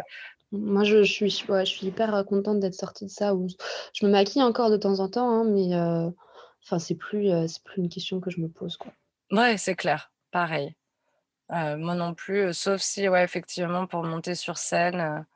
Et encore que ce serait intéressant du coup de faire, de faire un numéro full au naturel, quoi. un conseil que j'ai oublié de donner tout à l'heure pour les meufs éventuellement. du coup, je sais pas si je peux te le dire maintenant et tu le. Oui, si, si, bien sûr. Non, non, c'est très bien. Ce sera certainement une belle conclusion. Ah, par contre, je t'entends plus. Ah petite difficulté de ne pas la garder pour soi de ne pas garder pour soi la, moindre difficulté, la moindre gêne s'il y a un mec qui te met mal à l'aise sur OnlyFans ou enfin voilà de, ça coupe de ouf. C'est pour ça qu'on est tout le temps silencieux, c'est pour ça qu'on est tout le temps censuré. C'est parce que notre parole, elle est puissante. et, quand on est en difficulté, il ne faut pas s'isoler dans, le silence. Et même si ça, paraît être une petite difficulté, bah, il faut, en parler. Et puis d'ailleurs, peut-être qu'en en parlant, on se rend compte que c'est une petite difficulté, que c'est facile de la surmonter. Mais je pense que, dans des, encore une fois, pour moi, il faut, parler. si on est en difficulté, il faut parler. Et la honte, elle doit changer de camp. Il ne faut pas avoir honte. C'est, la honte, elle ne nous appartient pas. Il ne faut pas la garder. Il ne faut pas la garder pour soi. Il ne faut pas rester isolé. Conclusion parfaite de terminer sur euh, la honte doit changer le camp, je trouve. Ah, voilà. Eh ben, écoute, Anicia, je te remercie mille fois pour euh, cette interview euh, tellement riche je, je trouve même pas le, bon mot pour dire. Euh, je suis vraiment hyper reconnaissante d'avoir eu cette conversation. Et puis, j'ai le sentiment que, que cette émission, elle sera euh, vraiment puissante, même euh, pour moi, sur mon parcours personnel, mais je pense à des retentissements, enfin, une espèce de ripple effect vraiment, vraiment très, très important. Donc, je te remercie infiniment pour, pour cette conversation, pour ton ouverture d'esprit, encore une fois pour ta bienveillance. Et du coup, j'étais en train de réfléchir, je me disais, comme je te l'ai déjà dit, j'avais peur de le, de le diffuser. Moi, j'ai toujours un peu peur. je, pense que, voilà, je pense que ce que je vais faire, c'est que je vais la monter, je vais la préparer et que au pire, si j'ai toujours peur, je la, je la, je la mettrai en non répertorié. En fait, il faudra partager le lien. Donc, on pourra toujours euh, le, le, proposer à, nos followers dans un premier temps. Et puis, euh, et puis peut-être je le rendrai public euh, un petit peu plus tard. Il faut se protéger, il faut se préserver, c'est important. Voilà, c'est ça. Mais bref, je vais quand même le faire et je vais le publier. Et voilà, et on se tient en courant. Je te, dis, je te dis quand il est prêt, je t'enverrai le lien en avant-première, évidemment. Trop bien, avec grand plaisir. Et bah écoute, un grand merci à toi aussi. Moi aussi, j'ai beaucoup aimé notre conversation et, euh, et puis j'aime beaucoup ce que tu, ce que tu produis euh, comme podcast. Et euh, bah, comme tu l'avais déjà dit, moi j'aimerais bien que tu puisses en tirer de l'argent. oui, merci. Merci beaucoup. Bon, ça a coupé sur ta dernière phrase, malheureusement. Merci infiniment. Je te souhaite une très bonne soirée. Je te dis à très bientôt. On va peut-être même se parler encore ce soir.